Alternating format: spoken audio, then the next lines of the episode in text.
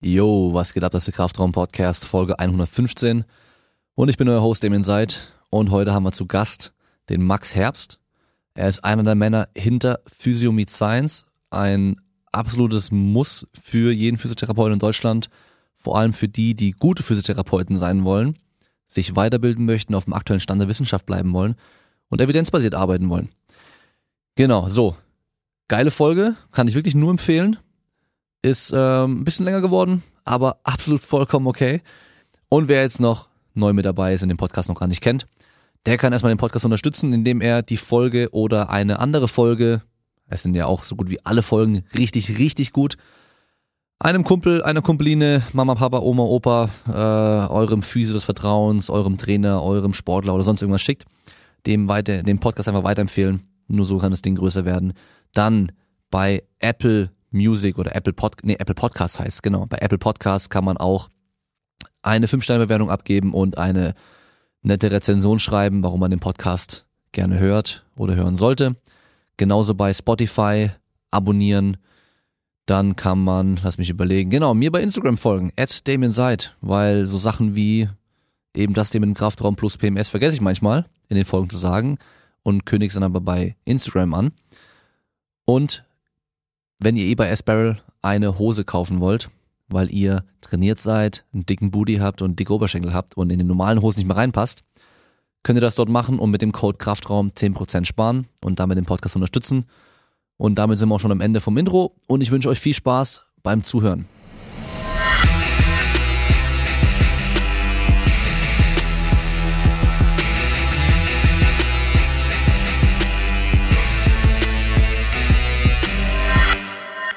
Endlich jetzt mal Physio meets Science oder Physio meets Kraftraum, können wir eigentlich eher sagen, oder? kann man, kann man so, kann man so bezeichnen, ja. Genau, ja, also, also erstmal sehr geil, dass du da bist. Vielen Dank, dass ich hier sein darf. Ja, auf jeden Fall. Also wer jetzt zuhört, ähm, wir sind vor Ort im Kraftraum auch. Also er hat mich jetzt heute besucht, dass wir die Aufnahme hier vor Ort machen können. Wir werden nachher auf jeden Fall noch ein bisschen trainieren. Auch wenn du schon äh, gesagt hast, dass du. Also äh, trainieren mit Anführungszeichen, muss ja, man okay. sagen. Dass du aktuell nicht so trainiert bist, hast du gemeint. Aber ein bisschen schon, oder? Ja, für dich langt's. Ja? Ja. okay. Ja, dann, dann, bin ich mal gespannt, dann bin ich mal gespannt. Oh shit, jetzt habe ich mich da in was rein manövriert halt.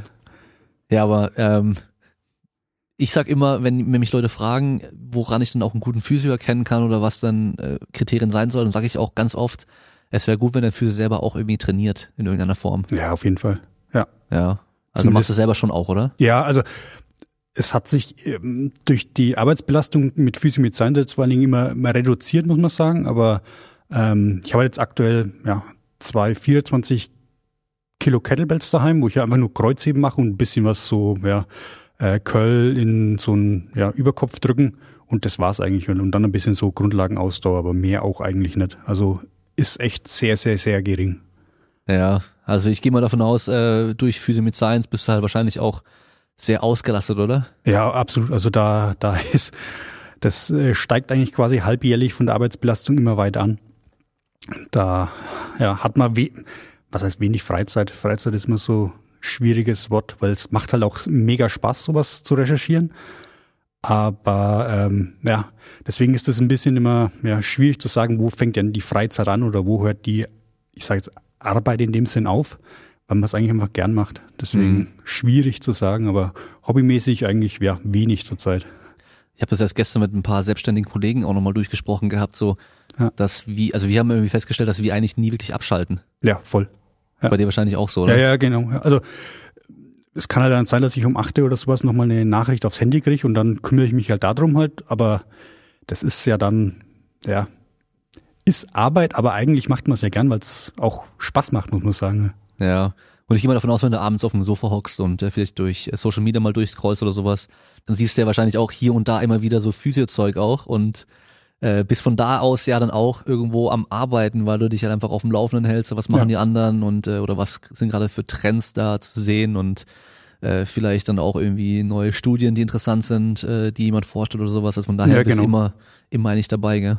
Meistens schaut man dann oder halt am Abend dann nach, was ist gerade so an Literatur aktuell da und pickt sich dann die einfach raus, die am ja, interessantesten sind oder wo man denkt, ah, okay, das könnten jetzt halt unsere Follower, könnte das gefallen und dann schaut man die sich schon mal an oder liest schon mal den Abstract durch, dass man es am nächsten Tag dann quasi nochmal ausarbeiten kann. Hm. So, so kleine Vor, ja, Aussiebung quasi. Ja. Also ich glaube, wir sollten erstmal kurz äh, erklären, so was ist denn Physik mit Science und äh, wo kommt es her, wie seid ihr auf die Idee gekommen und so weiter. Ich gehe zwar davon aus, dass eigentlich so gut wie alle, die zuhören, die schon ein bisschen länger beim Podcast mit dabei sind, dass die das mindestens schon mal gehört haben. Das ist weil, gut. also generell die Folge mit Stefan Ort, Ja. der ja so jetzt der Physio, den die meisten jetzt hier so kennen, auch, äh, die sind immer sehr interessant gewesen und die sind Ja. auch immer sehr populär gewesen. Das heißt, die meisten haben die wahrscheinlich auch gehört und da wurde nämlich auch Physio mit Science immer wieder mal auch angesprochen. Ähm, ich glaube, bei der Folge mit Pat Breilowski haben wir auch mal Physio mit Science angesprochen, bin mir nicht mehr ganz sicher, aber das heißt, viele wissen schon, da, Mhm. da ist irgendwas, da gibt's irgendwas. Ich glaube auch recht viele, die zuhören, sind auch Physiotherapeuten. Aber einfach mal kurz erklären, was denn Physio mit Science an sich eigentlich ist und dann auch vor allem eben mich interessiert, wann und wie hat's angefangen. Aber wann ist immer schwierig, das kann ich immer gar nicht genau sagen. Ich glaube, Physik mit Science gibt's jetzt seit- vier oder fünf Jahre. Ähm, angefangen hat es erstmal vor meiner Zeit noch. Also ich bin erst so nach zwei Jahren dazugestoßen. Angefangen hat's mit dem Tim Stark, mit dem Tobias Horrell und Jochen Zebisch. Und das war quasi ähm, die klassische Bieridee. Ähm, der Jochen hat ähm, zwei Praxen in Heidelberg und die haben monatlich oder wöchentlich sogar ähm, die Therapeuten immer geschult und haben quasi das, was Physio mit Science jetzt macht, auch schon damals gemacht. Und dann ist halt eins zum anderen gekommen und haben sich gedacht, naja, was man sowieso schon macht, das könnte man doch eigentlich auch für ja die, ich sage jetzt mal Öffentlichkeit oder über Facebook ähm, weiter verbreiten, ähm, weil so bleibt's halt nur bei den 20 Mann hängen, was die an, an ähm, Angestellten hatten. Und interessant wäre es ja eigentlich quasi, das Ganze öffentlicher zu machen. Und so kam es dann eigentlich zu Physio Science. Und ich bin dann, ähm, habe die Jungs dann äh, im Rahmen so der, des letzten halbes Jahres vom, vom ersten Buch von mir und vom Andreas Alt, ja, so wahrgenommen über, über Facebook hauptsächlich. Habe mich dann da mal gemeldet und gefragt, ja, können wir uns mal treffen in Heidelberg, einfach so zum Quatschen, weil es halt quasi in die gleiche ja, Richtung, Interesse fällt. War dann mit dem Tim und mit dem Tobias ähm, ja, vor Ort in Heidelberg ein Bierchen getrunken und habe einfach so einfach so Cold Calling gefragt, ja, kann ich mitmachen?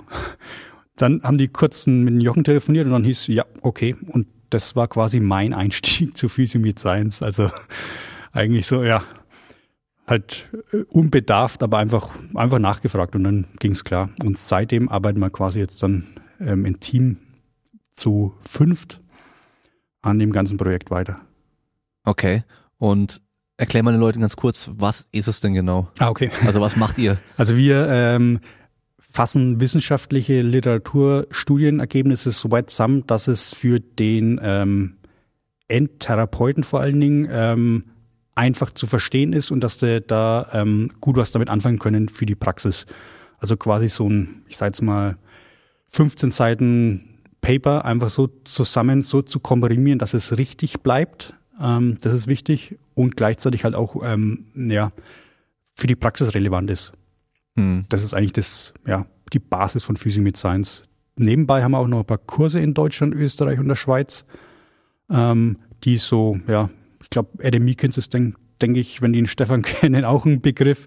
Also solche äh, Dozenten uns einladen, die dann auch nochmal solche Kurse ähm, geben für uns in Deutschland, Österreich und der Schweiz und halt hauptsächlich aber über Facebook, Instagram, Twitter, dass wir da halt jeden Tag Studienergebnisse und so Beiträge ballern.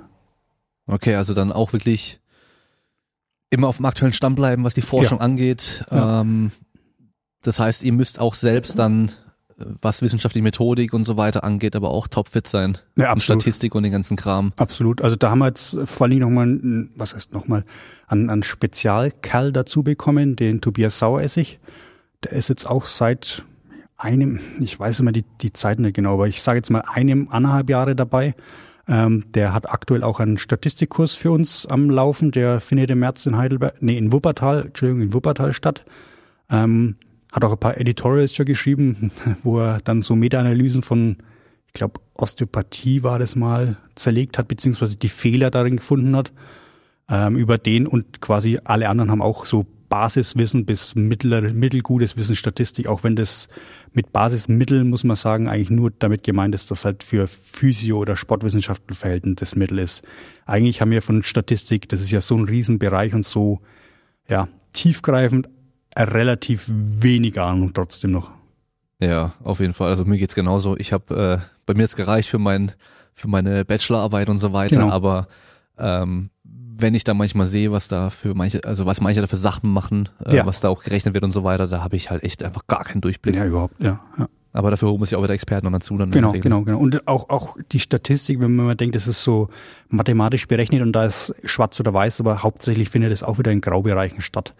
Allein schon was, was äh, dieser P-Wert dann bedeutet oder wie man Intervall, äh, Konfidenzintervalle bewerten soll. Und das ist alles äh, so im Rahmen des Graubereichs. Also da gibt's selbst in der Statistik, obwohl man es immer gar nicht so glauben mag, wenig Schwarz und Weiß. Hm. Also es kommt drauf an. Ja, ja. so, so kann man's, ja, kann man, kann man sehen. Ja, kann, kann man, kann man so komprimieren eigentlich. Ich glaube, bei der Statistik ist oft mal so ein Ding, so dass man, man muss gar nicht wissen, wie es berechnet wird, sondern man muss eher wissen, was muss ich denn wann oder was soll ich wann überhaupt anwenden. Ja, also. Das ist, glaube ich, so ein Punkt auch, den viele halt dann vielleicht gar nicht checken.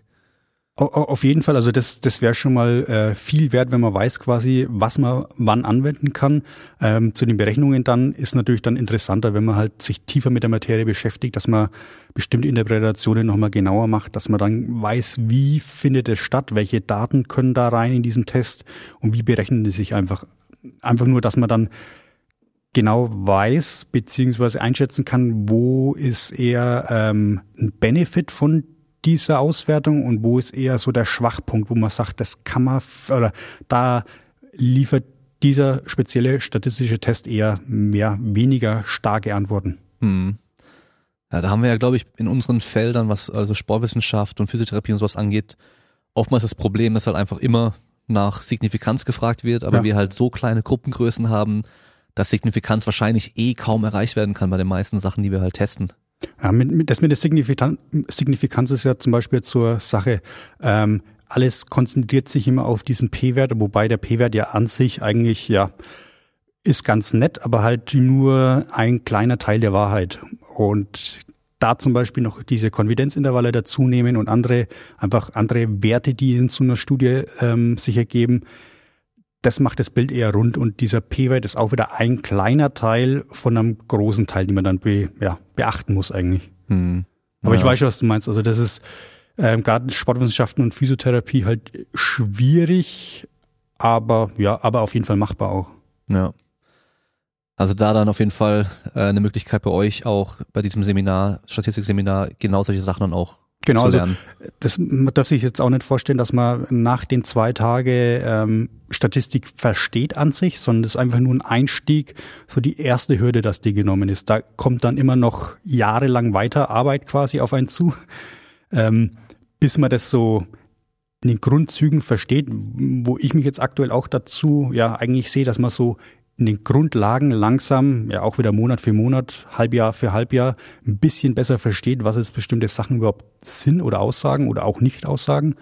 Und das soll eigentlich der Kurs darstellen, dass man so ein ja, erster Schritt an die Hand nehmen, was bedeutet das Ganze. Das ist eigentlich so der, der Kursgedanke dahinter. Mhm, okay.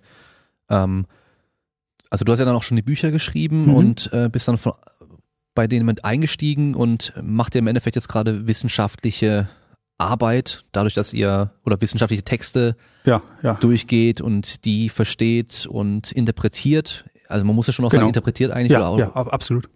Ist ja immer mit dabei, wenn man selber das dann nochmal irgendwie anders wiedergibt. Ähm, also gehe ich mal davon aus, dass ihr auch alle eine wissenschaftliche Ausbildung in irgendeiner Form wahrscheinlich habt, oder? Ja, ja. Also, also seid ihr alle Physiotherapeuten? Nein, also ich kann es mal aufzählen. Der Tobias Horrell ist Sportwissenschaftler mit einem, also Sportwissenschaftler, ich weiß, Bachelor und ein Physiotherapie hat er. Ähm, der Tim Stark, ein Physiotherapeuten, ist aktuell noch im Medizinstudium. Der Jochen, äh, ein Sportwissenschaftler Master mit einem Spezialzusatz, äh, der wichtig ist, den ich jetzt aber vergessen habe, wie sich das nennt. ah, genau, Prävention und Nee, Rehabilitation und Prävention, genau. Okay. so gut kenne ich die Jungs. Ne? Äh, der Tobias Saueressig ist äh, Physiotherapeut und Volkswirt und ich habe einen Master auch in, in, in Sportphysio im Spezifischen. Deswegen hat man da alle so ja, Grundlagen von Wissenschaft eigentlich schon auf der Platte, Mhm. muss man sagen. Okay. Ja, ist ja wichtig, weil ich meine, das Thema, das wissen jetzt auch die meisten, die äh, Folgen mit dem Stefan schon gehört haben, ist, dass wir in Deutschland eben viele Physios haben, die eine Ausbildung gemacht haben und dieses ganze Studium einfach in den letzten Jahren jetzt so aufgekommen ist und immer mehr wird und aber halt noch nicht Pflicht ist. Also viele machen einfach Ja. nur eine Ausbildung Ja. und haben eben dieses, dieses Studium nicht gemacht. Ähm, ich glaube, teilweise lernen, also machen die auch in den Ausbildungen manchmal so ein bisschen so, dass sie die Studien mal lesen und so ein Zeug, aber Ich glaube, das kommt immer auf die Dozenten dann speziell an. genau, ob das die so das lesen oder, also, oder ob die sich für Wissenschaft interessieren, die Dozenten, und das damit reinnehmen oder auch nicht. Das ist so eben der nächste Punkt, was das Problem in den Ausbildungen ist, dass die halt, es kommt halt drauf an, was dein Dozent macht oder Ja. dein Ausbilder dann Ja. macht, was, was der selber praktiziert und so weiter. Und wenn du halt einen hast, der seit 20 Jahren halt eine bestimmte Behandlungsmethode immer nur benutzt und ähm, dann auch davon ausgeht, dass die halt mega effektiv ist, weil er die Erfahrung gemacht hat, dass es funktioniert und ähm, wer heilt hat recht, sind immer solche Aussagen, die man auch oftmals dann hört und so, ähm, dass der halt dann auch genau das beibringt und man vielleicht dann gar nicht die anderen Sachen auch kennenlernt in der Ausbildung Ja, ja. und beim Studium halt eigentlich auch lernen sollte, zu interpretieren und auch nachschauen zu können, was ist denn jetzt, was hat denn die Datenlage, was sagen die Untersuchungen, was, was funktioniert wirklich oder was, was ist an den Aussagen von meinem Ausbilder vielleicht dran? Ist da, stimmt das überhaupt, was der da sagt oder sagt der einfach nur irgendwas? Das ist Ja, so ein bisschen das Problem. Ja, kommt dann auch, aber ähm, man muss sich dann auch in die Schüler versetzen. Ähm, den Lehrer zu sagen, dass er jetzt Unrecht hat, ist auch ja schwierig, sage ich jetzt Auf mal. jeden Fall, ja. Äh, ich ich find's hammermäßig. Also wenn man mir sagt, das und das ist, das ist falsch, finde ich das megamäßig. Ähm, aber da stehen halt nicht viele drauf. Deswegen aber auch Physio mit Science, dass eben der ähm, Therapeut, der Schulausbildung hat oder auch die Lehrer, die da drin sind, einfach von uns unterstützt werden, ohne einen akademischen Hintergrund auch das Zeug zu verstehen. Beziehungsweise, dass wir das einfach so zusammenfassen und so ähm, ja, kompakt bringen, dass das eigentlich keiner, also keinen größeren Aufwand hat. Man muss halt lesen und man muss es ähm, genau lesen. Ähm, und sonst sind wir ja natürlich auch immer für Fragen bereit. Also stehen wir Mhm. mal da. Ähm, deswegen auch das ganze Physio mit Science eigentlich. Wir versuchen die von der Pike auf zu unterstützen, dass nicht nur die Akademiker, die sich das theoretisch selber arbeiten könnten, auch wenn das von Zeitaufwand halt immer schwierig ist, eine 40 Stunden Physiostelle oder Sportwissenschaftlerstelle ähm, zu haben und gleichzeitig noch irgendwie ja, sich 10, 12 äh, Studien in der Woche nochmal auf die Platte zu schaffen, ist halt immer schwierig. Deswegen sind wir quasi so für die, ähm, ja, so dieses Grassroots-Movement. Also wir versuchen die alle quasi an der Basis zu packen und da besser zu machen erstmal. Mhm. Ja, ich habe jetzt am Wochenende erst äh, sieben Stunden, waren es glaube ich, Literaturrecherche bei Ja. den Bachelor-Physiotherapeuten gemacht, ähm, also Stu äh, Studenten. Die, äh, die waren jetzt, glaube ich, im ersten Semester sogar. Das heißt, die haben jetzt von Anfang an eigentlich die Möglichkeit auch, okay, sie wissen erstmal, wo kriege ich Studien her? Weil das ist so ein Punkt, ich, ich krieg manchmal auf Instagram auch von Leuten Fragen so, hey, äh, wo kann ich denn Studien finden? Und allein schon, wenn die Frage kommt, dann gehe ich davon aus, dass die Leute auch nicht wüssten, was sie mit den Studien anfangen sollten, weil man muss ja schon so ein, so eine Grundverständnis eben von wissenschaftlichem Arbeit und von Statistik haben, dass man dann auch ähm, weiß, was jetzt in den Studien da auch drin steht und es auch interpretieren kann.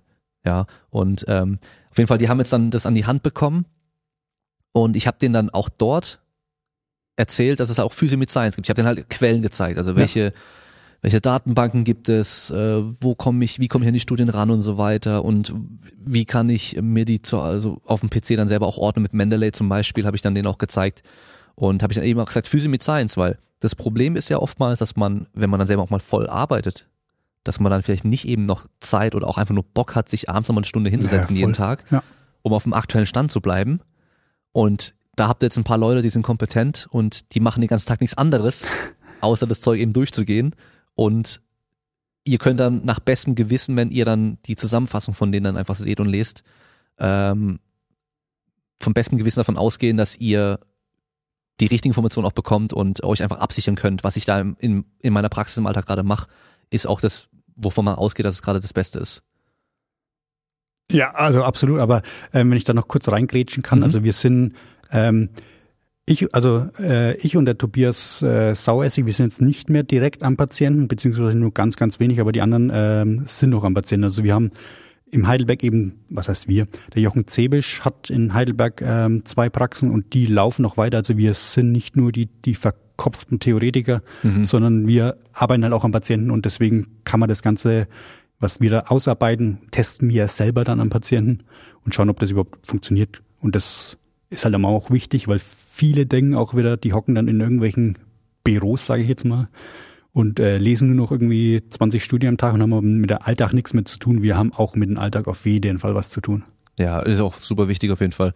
Das ist ja so der in der Sportwissenschaft der Punkt, ähm, dass so die Pumper und dann sagen die, okay, ja, ja, ja die mit ihren Studien immer, die, die haben ihre Laborkittel an und ähm, äh, wissen ja gar nicht, wie man echt trainiert und so weiter. So. Ist das bei euch auch so in, in der Sportwissenschaft so? Wahrscheinlich, ich kann mir vorstellen, sogar noch schlimmer, weil es halt, weil theoretisch bei euch ja eigentlich ausgebildete Leute nur die Sachen praktizieren, aber irgendwie trainieren tut ja fast jeder, weißt du? Ja, ja. Und äh, auch, ja, da hat ja auch jeder noch mal eine Meinung.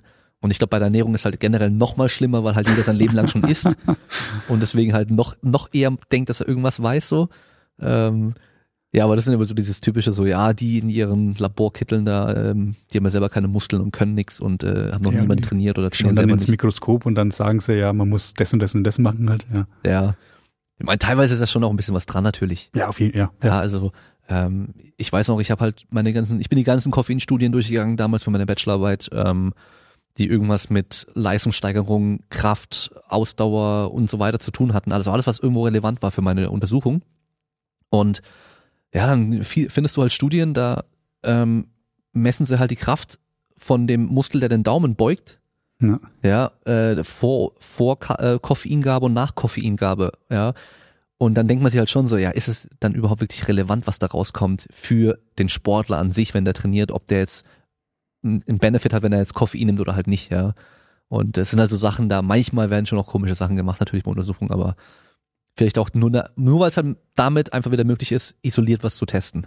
Ja, also da gibt's halt auch wieder, wie du sagst, ähm, manchmal liegt es dann aber auch am Wissenschaftler selber, der die Studie gerade macht, dass der eigentlich einen ganz anderen Gedanken dahinter hat ähm, und dann Sachen macht, die man gar nicht so als Außensteher jetzt äh, versteht oder interpretieren kann, sondern denkt sich dann, wieso hat er jetzt den Daumen genommen? Dabei geht es denn vielleicht um was ganz was anderes, so verkopft hinten dran. Aber ja, manche haben interpretieren, also manche Wissenschaftler interpretieren das auch ganz anders nochmal. Ja. Gerade in der Verhaltensforschung und Psychologie ist das ja sowieso nochmal ein ganz anderes Thema. Mhm. Ja, und was ich dann immer online sehe, ist dann, dann kommt eine neue Studie raus irgendwie, wo sie zum Beispiel irgendwelche Trainingsmethoden miteinander vergleichen oder, oder irgendwelche Trainingsfrequenzen oder Volumina oder sonstige Geschichten. Und dann siehst du halt so viele Leute, die sich da beschweren, ja, warum haben die das so und so und so gemacht? Ja. Und wir denken halt, es wäre so einfach, das irgendwie anders zu machen. Also die, oftmals möchte man es ja vielleicht gar nicht so machen, man ist gezwungen, es so zu machen, weil es die einzige Möglichkeit ist, die Untersuchung so durchzuführen. Ja. ja. Also Beispiel bei meiner Studie war halt, ähm, dass ich zeitlich einfach limitiert war zwischen Playoffs und Weihnachten. Ja. Ja, und ich wusste halt, okay, die, wenn ich das länger machen wollen würde, dann sind einfach ein paar Leute nicht da und im Urlaub und die kann ich dann nicht mehr testen. Und ähm, deswegen habe ich nur acht Wochen Zeit fürs Training und muss direkt die Woche davor und direkt die Woche danach meine Tests machen. Weil zeitlich geht's einfach nicht anders. Ja, Auch wenn ich gerne länger gemacht hätte, noch ein Crossover-Design, alles drum und dran, aber es geht halt nicht. Das ist genau das, was wir jetzt angesprochen haben. Manchmal geht's einfach nicht anders, beziehungsweise ist einfach die, ja, die Machbarkeit da. Irgendjemand liest deine Studie und denkt sich, ja, wieso hat er nur acht Wochen gemacht? Alles doch Schwachsinn, weil das und das und das und das. Mhm. Und dann du sagst, naja, es geht halt nicht anders, weil Weihnachten kommt halt keiner. Das ist, da habe ich auch eine nette Story vom Masterkurs. Der ähm, Kollege hat angefangen mit 25 bis 30 Probanden und denen sind, glaube ich, innerhalb von 14 Tagen 20 abgesprungen. Keine Ahnung wieso. So mit einem halben Nervenzusammenbruch dann zum Prof und hat das nur irgendwie geschaut zu retten, hat er dann auch hinbekommen, aber da, also manchmal steckt man einfach nicht drin, manchmal läuft es einfach schief oder man muss sich einfach an die umgeben, ähm, Gegebenheiten anpassen. Ja. Ja, das ist echt schwer. Also vor allem es sind ja in unseren Gebieten, also Sport, Physiotherapie, der ganze Kram, haben wir eigentlich kaum Möglichkeiten, isoliert irgendwas zu testen, weil wir haben halt immer so viele Faktoren und es sind alles immer Sachen, die recht lange auch meistens dauern. Das heißt, wir müssen über einen längeren Zeitraum was machen. Dann, dann springen eben Leute ab. Bei ja. mir sind einfach Leute krank geworden in der ja. letzten Woche. Das heißt, beim Test waren die krank ja. und die musste ich rauswerfen, weil ich wusste, okay, der, der eine, der konnte, der war halt so am Ende, der hat so Grippe gehabt, dass ich wusste, auch wenn der jetzt äh, mega den Trainingseffekt hatte, der wird auf jeden Fall jetzt keine Leistung heute bringen, weil der halt einfach so am Ende war. Ähm, dann haben wir halt eben diese ganze psychologische Komponente, also einfach wenn die Leute davon ausgehen, das Training oder die Methode, das Supplement oder sonst irgendwas ist voll geil, dann wird es halt schon mal eine Auswirkung darauf haben, was dann am Schluss dabei rauskommt. Dann, ähm, ja, allein schon, wie sie halt schlafen, was sie sonst machen, wie sie sonst belastet sind und wie viel Stress sie haben und den ganzen Kram. Es sind ja so viele Faktoren, die damit reinspielen, dass wir halt immer mhm. schwer irgendwas isolieren können und deswegen halt auch oftmals Schwierigkeiten haben, irgendwelche klaren Aussagen zu treffen. Ja, aber selbst wenn man die, selbst wenn alles perfekt läuft, gibt es ja immer noch eine äh, Unsicherheit, die man hat. Ja. Und die kriegt man auch nicht weg. Man kann die halt nur noch eindämmen, soweit wie es irgendwie möglich ist. Aber ähm, also 100% Wahrheit kann man meistens nicht sprechen, aber das ist halt immer schwierig, äh, ja, den Leuten auch beizubringen, dass das alles so auf Wahrscheinlichkeiten beruht und dass man immer sagt, es ist jetzt so und so, dass das obwohl man das eigentlich quasi 100% sagt, immer mit dieser Irrtumswahrscheinlichkeit oder mit diesen Fehlern behaftet ist. Also das ist auch noch ein schwieriger Punkt, wenn man sagt, was kann ich machen bei, ähm, was nehmen wir denn, ein Kreuzbandriss, einfach so ein Klassiker. Ähm, offene oder geschlossene Kette gibt's ja immer wieder Diskussionen. Geht beides. Ähm, und wenn man dann sagt, ja, mach halt geschlossene Kette, dann heißt es, offene Kette ist schlecht im Gegenzug. Ja, genau, ja. Hat man aber in dem Sinn gar nicht gesagt. Man, man geht einfach davon aus, dass man geschlossene Kette auch viele Sachen positiv beeinflussen kann. Äh, offene Kette hat auch sehr viele Vorteile, aber mit der geschlossenen Kette geht man halt, ja, im hat man die Basis mehr gepackt quasi. Und dann mhm. heißt es halt immer gleich, ja, äh, der hat ja gesagt, es ist schlecht geschlossen, ähm, offene Kette. Dabei hat man das gar nicht so formuliert. Ja. Es sind halt immer manchmal Formulierungssachen auch, die man spezifisch wählt, weil sie einfach ja richtig sind, aber die kommen gar nicht so an. Mhm. Äh, da habe ich äh, zufälligerweise gerade vor ein paar Tagen erst bei in dem Buch äh, Facts and Fallacies of Fitness von äh, Dr. Mel Siff. Ja. Weiß nicht, ob du das kennst, aber ja. das Buch ist, glaube ich, auch. Der hat doch dieses, dieses Supertraining, Super genau. ja, genau. Genau, und der hat eben so ein Buch, wo er über so die ganzen Fakten, also äh, angeblichen Fakten und ähm, ebenso ähm, Unwahrheiten über in den ganzen Gesundheits-Fitnessbereich eigentlich so. Das muss aber richtig Herr Wälzer sein dann eigentlich. Ja, auf jeden Fall und äh, ist aber auch schon einige Jahre alt und da war eben äh, offene geschlossene Kette war ein Punkt, den habe ich irgendwie zufällig gesehen, hab, bin dann gleich zum Kapitel hin, habe es mir durchgelesen und ähm, was er halt gemeint hat war, dass da zum Beispiel einfach viele gar nicht von den gleichen Sachen sprechen. Also die Kriterien, Kriterien ab wann ist etwas eine offene und eine geschlossene Kette. Ja. Ähm, das heißt eben der eine sagt geschlossene Kette und meint halt was Bestimmtes damit, der andere denkt vielleicht ein bisschen was anderes da, also oder vor allem bei der offenen Kette dann eher. Ja. Also dass einfach die Kriterien allein schon unterschiedlich sein können und äh, viele Sachen gar nicht ganz klar definiert sind und auch deswegen, wenn einer A sagt, meint er vielleicht sein A, aber der andere versteht aber ein B, weil das für ihn halt was anderes bedeutet. Der eine meint Beinstrecken mit geschlossener Kette ja. und der eine sagt, ja, Beinstrecken ist aber offene Kette so. Ja. Genau, oder halt irgendwie dann was die Beinpresse, wenn das, ähm, wenn das Brett sich von dir wegbewegt oder ja. ähm, das Brett ist fest und du gehst ah, ja, Schlitten ja. hoch. Diese 45 Grad Beinpresse genau. im Verhältnis zu ja. Genau, da hat man, also du hast mir ja vorhin schon erzählt, dass du ähm, generell selber kaum so YouTube und solche Sachen irgendwie dir anschaust und auch die ganzen ähm, ich, ich sage immer Gurus oder Scharlatane auch irgendwie gar nicht groß mitbekommst. Also ähm, wenn, wenn dann nur zur Unterhaltung, nicht, also ja. diese Scharlatane auch nicht, aber äh, wenn, dann schaue ich mir eigentlich nur zum, ja, zum Relaxen, zum Runterkommen eigentlich so ein bisschen YouTube an. Einfach nur durchklicken. Ja, und äh, da hat man nämlich gerade vor ein paar Wochen erst, das hat auch der Stefan auch ganz äh, ganz ähm, genau auch begutachtet und seine Meinung beigegeben und sowas, äh, hatten wir einen, der ähm, gemeint hat, dass die 45 Grad Beinpresse, wo man also so schräg drin liegt und dann den Schlitten mit, mit den Füßen so hochdrückt, äh, meistens dann auch Gewichtsscheiben drauflädt, dass die ja ganz schlecht wäre und mhm. ganz gefährlich für den Rücken wäre. Und besser wäre so eine Beinpresse, wo man auf so einem Schlitten drauf sitzt, wo das Brett vorne ist und man sich mit dem Schlitten nach hinten wegdrückt. Ja. Was von der Position her an sich genau das gleiche am Schluss ist. Also wenn man sich die Winkel anschaut und sowas, da ist kaum Unterschied. Und die wäre natürlich deutlich besser, wird man sich den Rücken nicht kaputt machen. Ja, das ist ja. Ja, also so, so Zeug gibt's halt dann auch, weißt du, und dann denkt man sich so, oh, warum sagst du jetzt sowas? Jetzt haben Leute wieder Angst vor der Beinpresse. Ja, das sind halt immer so Vereinfachungen von so relativ komplexen Themen. Ähm, verstehe ich halt, weil der Mensch an sich will es halt möglichst, oder so geht's mir eigentlich auch, ich will so pragmatisch wie es geht, so einfach wie möglich, auch wenn es komplex ist. Ähm, bei vielen, was bei mir auch Sache ist, ab und zu kommt einfach ein Fehler da rein, wenn man es vereinfacht. Das ist einfach so im Natur der Dinge. Manche Sachen kann man einfach manchmal nicht vereinfachen. Ähm, und ich glaube, da passiert dann nochmal viel, dass da, ja, wie jetzt bei, in deinem Fall 45 Grad Beinpresse ist schlecht für den Rücken und dann irgendwie bildet sich das irgendwie aus und wird es von Generation zu Generation YouTube oder Instagram weitergegeben und der eine schaut beim anderen ab und schreibt es dann wieder in seinen Blog oder kommt auf seine Instagram Story und so verbreitet sich das, denke ich mal. Ja, und das Problem ist ja, wenn man das eigentlich ähm, gut kommunizieren würde, also wirklich dann auch alles so, alle Faktoren, die mit reinspielen könnten, die ganzen Facetten, die es dann gibt, dann steht die andere Person vielleicht da und fragt am Schluss so, ja, aber was soll ich jetzt machen? Genau, genau, genau. Das ist das große Problem, weil die wollen einfach eine pauschale Aussage. Die wollen einfach wissen, was sollen sie jetzt machen und äh, was ist jetzt gut, was ist schlecht. Aber so einfach geht's halt meistens nicht. Wir könnten vielleicht sagen, was für dich jetzt in dem Fall dann eigentlich gut ist äh, oder Selbst- was du selbst oder besser halt, ja. oder besser Genau, wäre genau, genau, ja. oder mehr Vorteile hat. Das ist immer so ein Oder Abwägen weniger auch. Nachteile oder so. Ja, genau. äh, muss aber dann für deine Freundin oder deinen Kumpel halt überhaupt nicht der Fall sein. Könnte genau das Gegenteil dann sein, was dann für den vielleicht ein bisschen besser wäre. Ja. Und das ist echt schwer, ja. Und der nächste Punkt ist halt auch, wenn, so geht's mir ja auch. Also ich kenne mich jetzt halt in ein paar Sachen irgendwie gut aus. Also so auch Mhm. meine Hobbys, die ich habe, da kenne ich mich sehr gut aus. Oder davon gehe ich ja aus, muss man sagen eher. Was hast du für Hobbys? Ähm, pff, also irgendwie so ganzen Technikkram und sowas, Ja. dann irgendwie so, so, ich stehe zum Beispiel auf Kopfhörer. Ja, also Okay. ich habe seit Jahren irgendwie, ähm, informiere ich mich über Kopfhörer. Oder jetzt passend zum Podcast Mikrofone. Ja. So, weißt du? Äh, ich sehe jetzt halt immer Leute, die kaufen sich halt, wenn sie jetzt Gamer sind und brauchen ein Mikrofon, kaufen sich so ein spezielles Mikrofonmodell, Mhm. was halt von vielen YouTube-Gamern und äh, Leuten halt irgendwie äh, gepusht wird, weil die halt viel Marketing auch machen. Was aber für die meisten einfach komplettes falsche Modell ist. Also Ja. falsche Bauweise und die meisten haben auch Probleme damit mit dem Sound und so weiter. Und die könnten halt für, ähm, lass mich überlegen, für ein Zehntel vom Preis oder oder ja doch, teilweise für ein Zehntel vom Preis ein besseres Mikrofon für den Fall, für den Anwendungsfall halt eigentlich kaufen, würden einfacher damit guten Sound generieren können.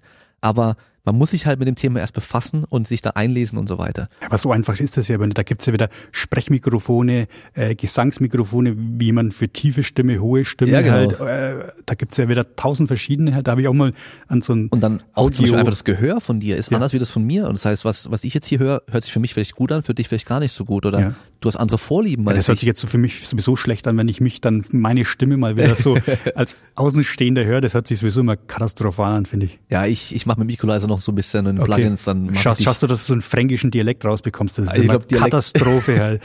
ich denke mal, ich rede, also ich denke, also ehrlich, ich denke, ich rede halbwegs Hochdeutsch, aber ich rede halt überhaupt nicht Hochdeutsch. Ja, gut, gut ich meine, äh, du könntest ja jetzt, äh, man könnte ja sagen, dass du ähm, bestimmte Be- Begriffe, die bei euch dann vielleicht benutzt werden, dann nicht benutzt und eher so dieses Hochdeutsche Ja. eigentlich äh, sprichst, aber halt die Aussprache hört man dann trotzdem. eben, eben, ich glaube, das kriegst du halt wahrscheinlich nicht raus. Absolut nicht halt. Ich denke zwar immer, es, es hört sich ja, es hört sich ja normal an, ja, aber, aber dann hör, hört man mal, hört man sich selber mal wieder und denkt sich, was, was, wer redet da? Das Also- kann, kann doch nicht wahr sein. Ich verstehe dich auf jeden Fall, das ist schon mal gut, weil Sehr ich habe schon äh, mit Leuten aus der Gegend gesprochen, wo ich teilweise die Hälfte nicht verstanden habe. und äh, dann ist natürlich ein Problem. Ähm, aber wo ich jetzt vorne hinaus wollte mit diesem, in manchen Bereichen kennt man sich aus. Wenn Ja. ich jetzt halt, jetzt gibt's irgendwas, ich muss mir was kaufen, ich muss irgendwas kaufen, weil, was weiß ich, meine Waschmaschine ist kaputt oder sowas. Oder letztens, ich habe einen Staubsauger gekauft. Dann bin ich im Mediamarkt reingelaufen und ähm, habe mir die paar Staubsauger angeschaut. Ich wollte natürlich nicht viel ausgeben, weil wir hatten damals davor einen Staubsauger, der war halt super billig, den habe ich zehn Jahre gehabt. Gut, er hat kaum noch gesaugt am Schluss. Ähm, Aber war es Geld wert, dann wenn er zehn Jahre ja, hält? genau, aber er hat halt lang gehalten, auch wenn er kaum noch gesorgt hat am Schluss. Aber dann sehe ich halt irgendwie Staubsauger von 50 Euro und Staubsauger von 500 Euro. Ja. Und ich gehe halt generell davon aus, ja okay, wahrscheinlich der mit 500 Euro ist wahrscheinlich schon besser wie der mit 50, aber ist er besser als der für 100 oder 150 Euro. Und dann kam halt natürlich gleich der Verkäufertyp dort, der halt dann Staubsaugerexperte war, der Staubsaugerverkäufer in dem Fall, ähm, und wollte mich beraten und ich musste dem einfach mal glauben. Ich Ja. habe jetzt keine Ahnung, ob der überhaupt Ahnung von den Staubsaugern hat, von der Technik hat, ähm, ob er wirklich weiß, der ist jetzt besser als der, ob der halt einfach nur irgendwas verkauft, wo er mehr Provision bekommt oder sowas. Und da habe ich halt auch keine Ahnung, wie ich das nachprüfen könnte. Ich könnte halt jetzt auf Amazon mir ähm, die ähm, Rezension anschauen, wobei ich da davon ausgehen muss, dass meistens eh nur die Leute, die halt nicht zufrieden sind, schreiben, was Ja. sie halt nervt. Genau. Weil ich habe noch nie eine Rezension geschrieben oder ganz selten, was richtig geil war. Also macht man halt seltener, weil oftmals geht man davon aus, okay, ich kaufe was, das funktioniert und es funktioniert ja auch, ist gut. Ja, ja, ja. Und ich gehe davon aus, das muss er auch sein. Und gerade beim Staubsauger oder was, ich, ich, ich würde doch keine Amazon-Bewertung von einem Staubsauger machen. So, also. Ja, eben.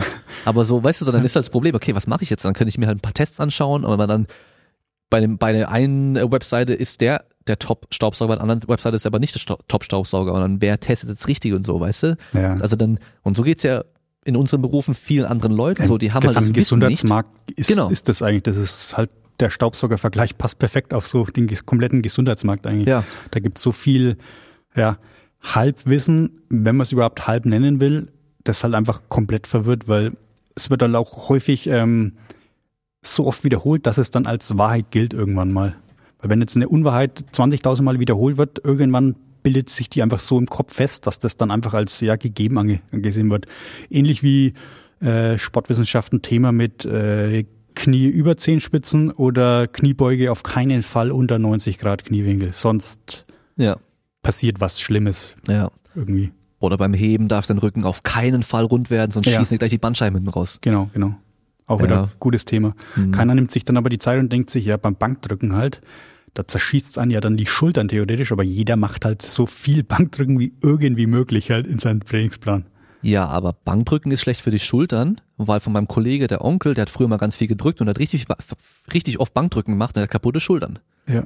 Weißt ja. du? Ja, aber, aber, aber das wird, da habe ich in, in meiner, was heißt aktiven, in meiner Fitnesslaufbahn noch ähm, welche kennengelernt, so drei, ich sag's mal Mitte 40-Jährige, wenn nicht sogar schon 50, ähm, die haben drei Tage die Woche Bankdrücken gemacht und ich hatte da in der Zeit Kniebeugen gemacht. Eigentlich, wir haben uns immer nur gesehen, wenn ich Kniebeugen gemacht habe und die haben Bankdrücken gemacht, aber die haben dreimal Bankdrücken gemacht.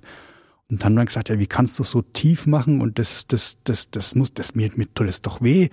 Und die haben halt nach jedem Satz immer sich die Schultern gehalten und gesagt, ja, mir tun die Schultern voll weh.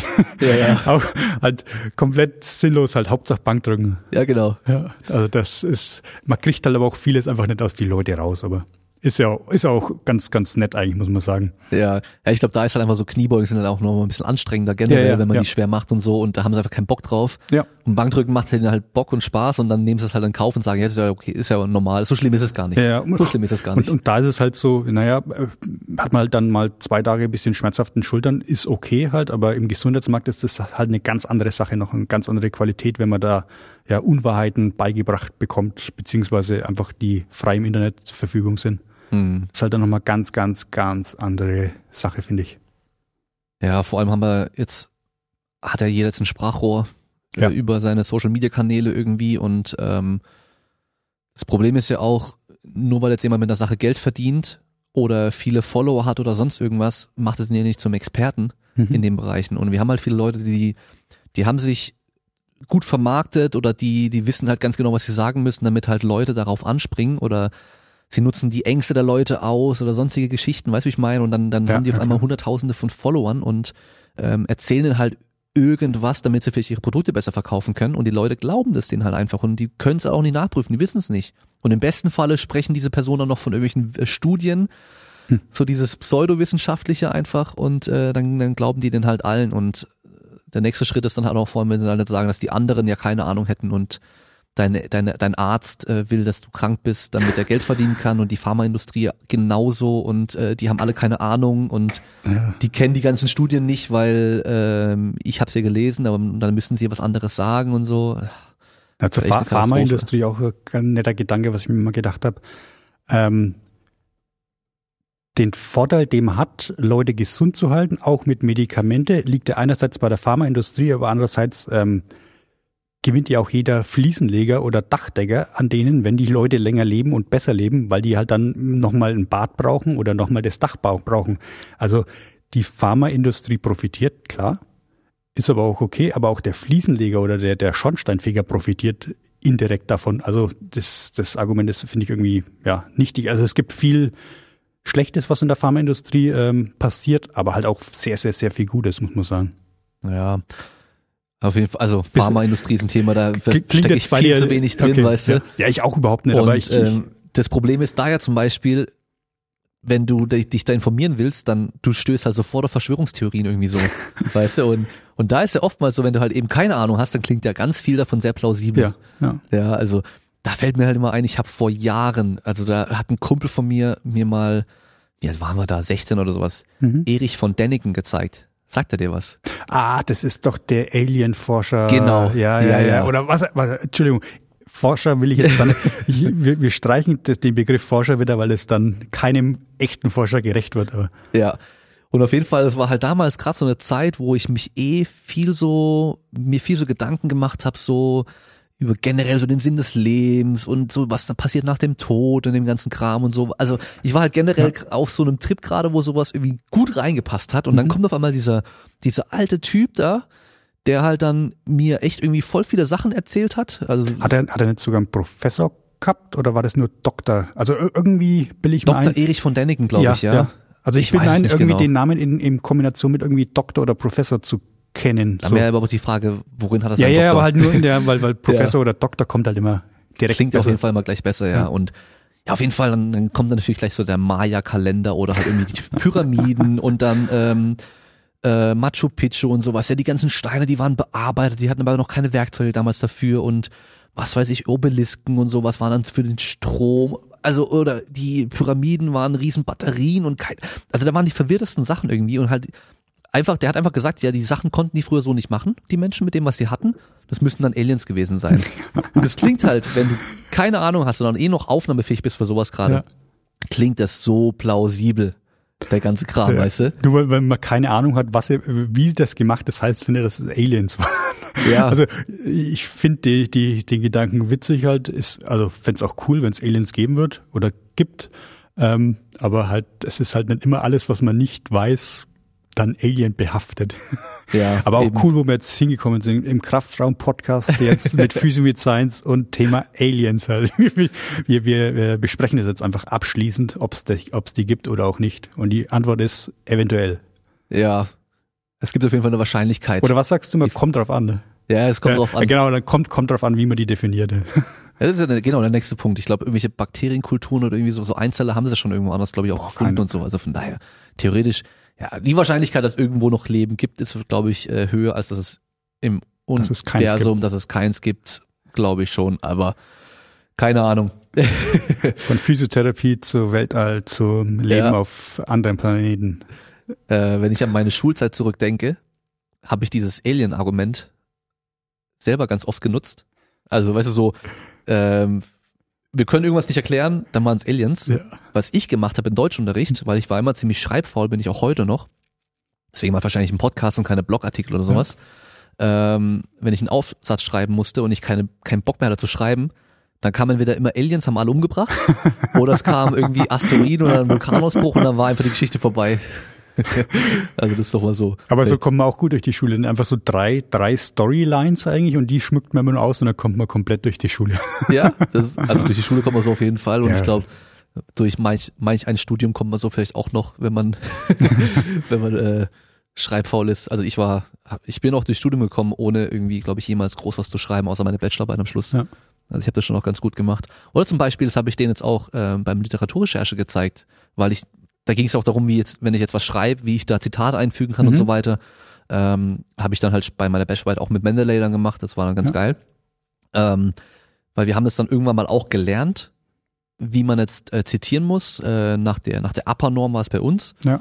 Das ist Ähm, die, die die American Psychology. je, jeder im Psychology Hinterkopf hat und jeder, also jeder macht dann den gleichen Augenroller, wenn man Upper erwähnt. Ja, aber auf jeden Fall, die mussten wir halt auch benutzen Ja. und ähm, dann gab es auch auf Gruppenarbeiten, wo wir das auch machen sollten und ich war immer gleich der, der gemeint hat, äh, das mache ich nicht, das muss jemand anderes machen. Hat immer jemand anderes gemacht. Ich bin in meine ganze Studium gekommen, ohne jemals einmal was zu zitieren, außer meiner Bachelorarbeit. Und da habe ich dann aber wieder übertrieben. Ich habe, glaube ich, 20 Seiten an sich Bachelorarbeit geschrieben Ja. und ich hatte 10 oder 11 Seiten Literaturverzeichnis. Also von daher, da habe ich dann aufgeholt. Ja, da hast du dann alles auf einmal rausgehauen. Ja, genau. Ja, aber so. äh, Das war die jetzt- Koffein. Genau, das war ne? die, Ko Ja. die Koffeinstudie. Ja. Ja. Ähm, jetzt sind wir aber ganz schön abgeschweift. Volle Kanne. Ähm, kommen wir mal zu Kommen wir dir wieder zurück zu Aliens, ne? ja, genau, zu Aliens. Nee, aber kommen wir mal zu dir zurück und Ja. zwar ähm, zu deiner Zeit von der Ausbildung. Ich gehe mal davon aus, Mhm. du hast damals erstmal nur die Ausbildung gemacht. Ja, also ich habe angefangen mit Massage und medizinischer Bademeister, habe dann diese verkürzte anderthalb Jahre Physiotherapie-Ausbildung gemacht. Mhm. Bin dann 2009 überlegen, 2009, ja, 2009 mit diesen Massage und Physio fertig gewesen, dann Bachelor über Holland und dann halt quasi ein Sportphysio-Master in der Sporthochschule Köln. Ah, okay. Sporthochschule Köln, glaube ich, die Paulina ja auch dort. Ja, ja genau. ich glaube zwei Jahrgänge nach mir oder also Okay. auf jeden Fall da halt. Okay. Ähm, wie war es dann in deiner Laufbahn? Also nach dieser Physio-Ausbildung, Mhm. Hast du da schon irgendwie so gedacht, so hey, ich habe, glaube ich, echt ein paar Sachen gelernt, vielleicht nicht so sind? Hast du irgendwie schon eine Vermutung gehabt? Ah, Weil das, war, das ging bei mir schon in der Massage, so Massageausbildung schon los. okay. Ähm, da habe ich einen Andreas Alt kennengelernt auch, ähm, der mit mir die zwei Bücher zusammengeschrieben hat und uns war beiden irgendwie schon so, ja, unterbewusst, halbbewusst klar, dass irgendwie stimmt da was nicht quasi. So, also irgend, irgendwas ist da, ist da faul an der Geschichte, was man uns erzählt. Dann haben wir gedacht, naja, vielleicht in der Mas Massage kann man das einfach nicht erzählen, weil es dann einfach den, den, den, ja, den Inhalt sprengt.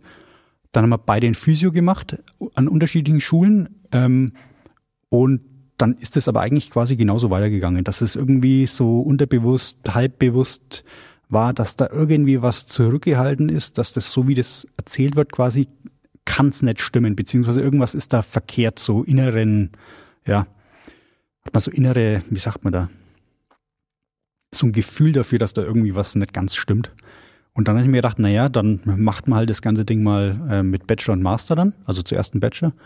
Ähm, und eigentlich ging das dann aber eigentlich weiter. Und jetzt so im Nachhinein weiß ich auch warum. Ähm, weil er einfach Wissenschaft an sich nicht ganz so schwarz und weiß ist eigentlich. Das ist viel im Graubereich. Allerdings, ähm, die Lehrer, die wir damals hatten, hatten auch keine Bachelor oder sowas. Deswegen war das halt immer viel so, ja, einfach erfahrungsbasierte Unterricht. Und eigentlich ist das auch wieder ganz gut, dass ich das so beigebracht bekommen habe, weil ich dann das quasi von der Picke auf mit diesen Eminence-Based und dann hin zu Evidence-Based. Also ich habe diese ganzen Stufen quasi durchgemacht mit Frustration und alles drum und dran. Und äh, irgendwie halbjährlich im, im Kreis gedreht, weil man wieder irgendwie jeden Tag oder jedes Woche, jede Woche 20 Studien liest und dann sich irgendwann mal wieder im Kreis dreht und sich denkt, ja, jetzt hat man es raus und dann denkt man sich wieder, liest man wieder die nächsten fünf und denkt sich, ja, okay, das Thema ist jetzt wieder erledigt, das ist wieder verkehrt und dann liest man wieder weiter und dann kommt man wieder auf was ganz was anderes.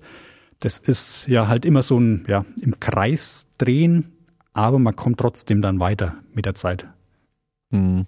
Das ist, glaube ich, so ein, äh, so ein Weg, den, glaube ich, dann eigentlich viele gehen oder das Also Gleiche, was auch viele durchmachen so. Kriege ich mit über, über die sozialen Medien, das nehmen eigentlich, also zumindest wahrgenommen, geht da jeder mal so durch, durch so ein, Mhm. so ein, ja, erstmal ist man irritiert, dann will man es nicht, das nicht stimmt so und dann irgendwann ist man nur noch verwirrt, weil ja eigentlich gar nichts so stimmt. Mhm. Ja, wir haben ja vorhin sind wir ähm, meine Bücher durchgegangen, die hier an der Seite da alle stehen und ähm, haben dann über auch die ganzen älteren Sachen gesprochen und so und dann ähm, Da will ich anmerken, meine zwei Bücher stehen nicht da drin. ja, ja, stimmt. Jetzt rede ich mal raus. Ich muss ja sagen, ich habe äh, eine recht kleine Bibliothek, weil ich habe das meistens mal auf meinem Kindle. Aber ich muss auch sagen, da sind sie Okay. leider auch nicht drauf. Aber Okay. ähm, das äh, ähm, Best Practice heißt das eine, gell? Also Physiotherapie Grundlagen Best Practice, ja. Best Practice, genau. Ja, das Ding ist ja, dass ich halt kein Physiotherapeut bin. Ja. Ich glaube, wahrscheinlich wäre es trotzdem nicht schlecht, oder? Wäre das für mich trotzdem auch gut ja, als selbstverständlich wäre das gut. Ja. Weil dann, ich das, äh, ich habe es ja geschrieben, ich, ich verkaufe es ja quasi. Also selbstverständlich ist das gut. okay, also muss jeder kaufen, Ja. egal was für einen Beruf man hat. Selbst selbstverständlich auch keine Physiotherapeuten halt einfach einfach kaufen. okay, okay, ja. nee, aber auf jeden Fall ähm, kann ich mich noch dann dran zurückerinnern, ganz früher, da habe ich halt echt teilweise meine Meinung so um 180 Ja. Grad verändert gehabt so und dann Wöchentlich. Ja, genau. Das Ja. war echt so ein Hin und Her teilweise, weil voll. man hat einfach selber diese Unsicherheit auch. Und ähm, gerade wenn man dann diese ganzen, diese ganzen Denkprozesse und dieses wissenschaftliche Arbeiten, vielleicht auch dieses generell Evidence-Based Practice an sich noch gar nicht kennt, dass man halt auch einfach nicht mehr weiß, wem man jetzt glauben soll. Mhm. Weißt du, so weil Ja. der eine sagt, ah, der andere sagt komplettes Gegenteil. Ja. Und dann, dann, dann, dann weiß man halt einfach nicht, okay, es kann ja nicht sein, dass es komplett zwei unterschiedliche Sachen gibt. So, es eine, eine, eins muss ja richtig sein von beidem. Und dann, dann ist wahrscheinlich der, der es halt besser verkauft, dem glaubt man es dann noch eher. Ja. Ja, doch, stimmt schon, ja. Ja. Der mit dem besseren Marketing oder dem besseren Verkaufsgeschick oder einfach das ansprechender präsentiert wird dann wahrscheinlich wahrgenommen. Einfach der, der vielleicht auch eher so dein Typ ist vielleicht, Mhm. weißt du so. Das Ja. ähm, hatte ich, glaube ich, beim Live-Podcast mit, äh, mit dem Stefan auch gesagt gehabt, so. Oder mit, oder nee, mit, mit, Pascal, wenn es um Training ging. Und zwar, Ähm, wir haben jetzt mittlerweile im Powerlifting haben wir so, wenn es um Informations Informationen und sowas geht, viele verschiedene Leute, die halt Sachen präsentieren. Ja. Auch oftmals inhaltlich so das Ähnliche, aber auf eine ganz andere Art und Weise. Also man kann sich da zum Beispiel vorstellen, wir haben jetzt einen Typ im Laborkittel, der jetzt halt wissenschaftliche Studien. Ja. Auf der anderen Seite haben wir Markus Rühl, der sagt, Ja. leg dich hin und drück du Arschloch. so, weißt du? Und der eine wird halt voll auf diesen Wissenschaftsfuzzi, der da richtig nerdig die Sachen, die er bis ins Detail durchdiskutiert und die er irgendwie erklärt, voll drauf abfahren, weil du halt selber auch eher so ein Typ bist. Und der andere wird sagen, Alter, was ist das für ein Scheiß? Markus Rühl, Maschine, dicker Bizeps, der, der flucht und, und rülpst und furzt während dem Training und so, das ist genau mein Ding, weißt du so. Dann werde ich ja natürlich auch eher dem glauben. Ja, ja das, ist, das ist, Und da sucht man sich auch wahrscheinlich seine Leute so. ja klar. Ja. Und ich glaube, da ist es halt generell, ich weiß nicht, wie es in der Physio da ist, ob es da so arg ist, aber halt in diesem ganzen Trainingsbereich halt sehr schwer. Wenn, weil äh, Es, es gibt halt die Hardcore-Fraktion, weißt du, und halt dann eben so diese Science-Wissenschaftsfraktion. Mhm. Ich weiß nicht, ob es in der Physiotherapie so eine Hardcore-Bro-Fraktion irgendwie gibt, weißt du, so Meatheads. so direkt nicht. Es gibt halt diese, diese Hype-Themen, die immer mal wieder aufkommen. Das ist ähnlich wie in der Sportwissenschaften oder im, im Sporttrainer, Athletikbereich.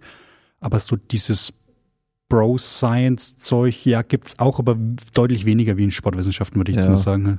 Gut, vielleicht sind es dann bei euch die, die halt dann Leute irgendwie mit einer Schlinge am Kopf irgendwie so knacksen lassen, weißt Ja, du. ja, genau, ja, ja, okay. Chi- So- Chiropraktik und sowas, ja, das ist, das geht dann eher schon in die Richtung. Oder halt dann immer so, ja, teilweise dieses äh, Flossing, was, was bisher oder die letzten Jahre immer so ein bisschen im Hype war, was jetzt aber wieder abflacht halt. Das war ja auch so ein bisschen Thema, wo, Ich glaube, irgendwo hier liegt noch ein Band rum von, von vor acht Jahren oder sowas. ja, und, und, und so gibt's halt immer wieder Hypes und Themen, die dann irgendwie durch aller Munde gehen und die aber auch wieder abflachen. Hm. Äh, Gerade Flossing, ich meine, äh, ich habe das zum ersten Mal damals bei Callister Red gehört damals. Ich glaube, das war ja auch schon eher so, der das dann wieder so echt so, oder der es so echt populär gemacht hat, oder? Bin mir nicht ganz sicher, die Geschichte bei Flossing. Oh, also dieses deutsche Flo oder das, wie man es in Deutschland macht an, an Fortbildung, das ist, glaube ich, dann über, über Physiotherapeuten hat es auch stattgefunden. Die hat es dann von denen übernommen. Bill ich mir ein, aber ich, ich stecke Okay. in der Thematik nicht so wirklich drin. Ah, okay. Da halte ich mich immer gern raus eigentlich. Ah ja, okay. Also sind, hast du bei dir auch schon so ein paar Gebiete, wo du sagst, da bin ich voll drin und andere Gebiete, da sage ich lieber gar nichts, weil ich mir nicht sicher bin. Ah, eigentlich ist 99 Prozent Unsicherheit. Okay. Also ich habe halt auf manchen oder in manchen Bereichen ein bisschen mehr oder eine Ebene mehr Ahnung wie manch anderer, aber das ist halt immer noch weit weg von irgendeinem Expertentum eigentlich. Also das Mhm. ist ähm, ja, also da bin ich weg von Experte eigentlich. Also das hört sich jetzt, glaube ich, für die Zuhörer so an, äh, also wahrscheinlich gar nicht so gut an, weil es sich so anhört, als hättest du gar keine Ahnung, so, weil du sagst so mit der Unsicherheit, aber ich glaube, ähm, was es einfach das Problem ist, dass man halt, wenn man wirklich Experte sein möchte, dann kann man es auf in einer ganz, ganz bestimmten Sache vielleicht sein und hat dann da wahrscheinlich aber gar keine Zeit mehr für anderes Zeug Mhm. um sich da dann auch noch weiterzubilden und so weiter. Das heißt, sobald man breit gefächert sein möchte, kann man ein umfangreiches, fundiertes Wissen auch haben, aber ein Experte ist man einfach dann nicht mehr oder geht einfach auch gar nicht mehr. Das ist halt, ähm, wie man Experte jetzt definiert. Also Ja, wie gesagt, das ist, man hat halt durch diese Studienlage immer mehr Einblick wie jemand, der diese Studienlage nicht kennt, aber ist auch trotzdem wieder weit entfernt von einem Experten. Also ich, ich will mir da jetzt nicht zumuten, da irgendwie als der Guru für, boah, was gibt's denn alles, Tendinopathien zu gelten oder was auch immer. Ähm, da ist man einfach weit davon entfernt. Man fasst halt das Zeug passend zusammen. Und wir sehen uns mit Physio Science eigentlich immer so als, als äh, Zwischenstation zwischen den Forschern selber halt. Und da haben wir großen Respekt an alle, die forschen, auch die ähm, Studien, die jetzt nicht optimal laufen, aber ähm, vielen Dank an alle, die da draußen sind und uns quasi auch das Material liefern, dass wir sowas überhaupt machen können. Ähm, also wir sehen uns dazwischen als Zwischenglied zwischen Forschern und der, den Therapeuten selber dann eigentlich. hm. Das ist so unser, ja, unser Bereich, wo wir gerne gut sein wollen. ich glaube, das ist auch so ein generelles Problem, dass ja die, die Forscher, auch wenn sie dann gute Arbeit leisten, dass die Information einfach nicht an die Öffentlichkeit oder die breite Masse wirklich Ja, erstmal rankommt, genau. sondern das dauert erstmal ewig. Und ihr, ihr seid dann im Endeffekt dann so das Sprachrohr, was die Information vielleicht recht schnell gut, gut ähm, aufnehmbar oder annehmbar für oder, oder Ja, gut verpackt, verpackt, ja. genau für die für die für die breite Masse dann auch wieder dann einfach weitergeht. Also wir versuchen es auf jeden Fall. Ich Mhm. denke, wir machen da einen, einen relativ guten Job, muss man auch sagen. Ähm, und wir versuchen da halt immer möglichst das so zu verpacken, dass es an, wie du schon sagst, an, an ein bisschen größeres Publikum auch gerichtet ist. Hm. Ja, also mittlerweile gibt's ja, also ich kenne es aus der Sportwissenschaft, gibt's also ein paar Professoren, Leute, die Mhm. auch Forschung machen, die dann auch echt auf Social Media aktiv sind. Mhm. Sind natürlich meistens auch die, die noch andere Sachen auch noch verkaufen und so weiter, Ja. natürlich klar, aber ähm, die machen sich natürlich auch einen Namen darüber und äh, werden dadurch auch viel mehr in Kongr auf Kongresse geladen und solche Geschichten, aber das gibt auf jeden Fall so ein paar, die dann den Leuten auch einen Einblick geben, was jetzt gerade so läuft. Also was machen sie für Forschung, was sind so für Ergebnisse da. Aber die meisten Namen, die man in den, in den Studien liest, da siehst du halt online nichts von denen. Also die haben Ja, wahrscheinlich ja. einmal erstmal vielleicht keinen Bock oder keine Zeit oder sind eben beschäftigt mit Forschen, ähm, dass die halt dann eben nicht dann sich da hinhocken auf Instagram und irgendwelche Informationsgrafiken machen und die halt dann da verbreiten, in der Hoffnung, dass Leute ihre Studie lesen. Also das, Also da gibt's einen, einen, einen Physio mit Science Live-Hack quasi. Ähm, auf Twitter sind sehr, sehr viele von denen. Also ist in Deutschland ja relativ ja, wenig benutzt, aber auf Twitter laufen die ganzen, findet man die ganzen ähm, Doktoren und Forscher, die das Zeug selber machen, eigentlich am, am schnellsten. Okay. Aber viele sind halt einfach mit der Forschung oder mit der Arbeit so beschäftigt, dass die das nur nebenbei mal schnell machen. so Ja, Und ja, da ist Twitter auf jeden Fall ein bisschen schneller als Instagram. Da bräuchte man noch ein Foto und alles. Ja, genau, genau, genau. Es, es geht halt auch einfach, Inst äh, Twitter ist halt auch eher, ja, Link zu einer Studie, äh, ein Dreizeiler dazu und dann geht es halt, aber bei Instagram kann man das halt nicht ganz so machen oder Facebook geht ja eigentlich auch nicht so wirklich. Ja, Facebook stirbt, glaube ich, einfach. Keine Ahnung. Also ich habe so das Gefühl, also ich gehe vielleicht einmal die Woche kurz auf Facebook und Zum äh, Schauen für ein Physio mit Science, oder?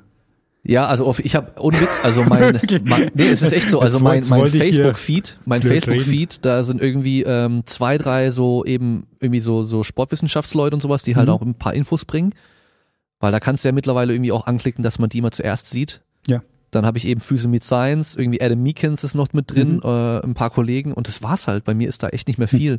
Und mein Instagram habe ich gerade auch ausgemistet. Ich habe glaube ich irgendwie, ich habe glaube ich 300 Accounts entfolgt oder sowas. Weil ich habe halt gemerkt, so okay, mein, ich, ich scroll das meiste eh nur durch. Das heißt, wenn ich es mir eh nicht anschaue, dann Ja, brauche ich den ganzen Kram eh nicht. Und dann bin Ja. ich auch meine Liste mal durch von Abon Abonnements und habe ich irgendwie gesehen, so da waren Accounts, die, die wusste ich gar nicht mal, dass ich die hab, als äh, dass, ich, die- dass ich den folg, weißt du. Alles entfolgt. Und jetzt ist bei mir schon gerade auch wieder ein bisschen anders eben. Entweder gute Infos Mhm. oder richtig dumme Memes. Also.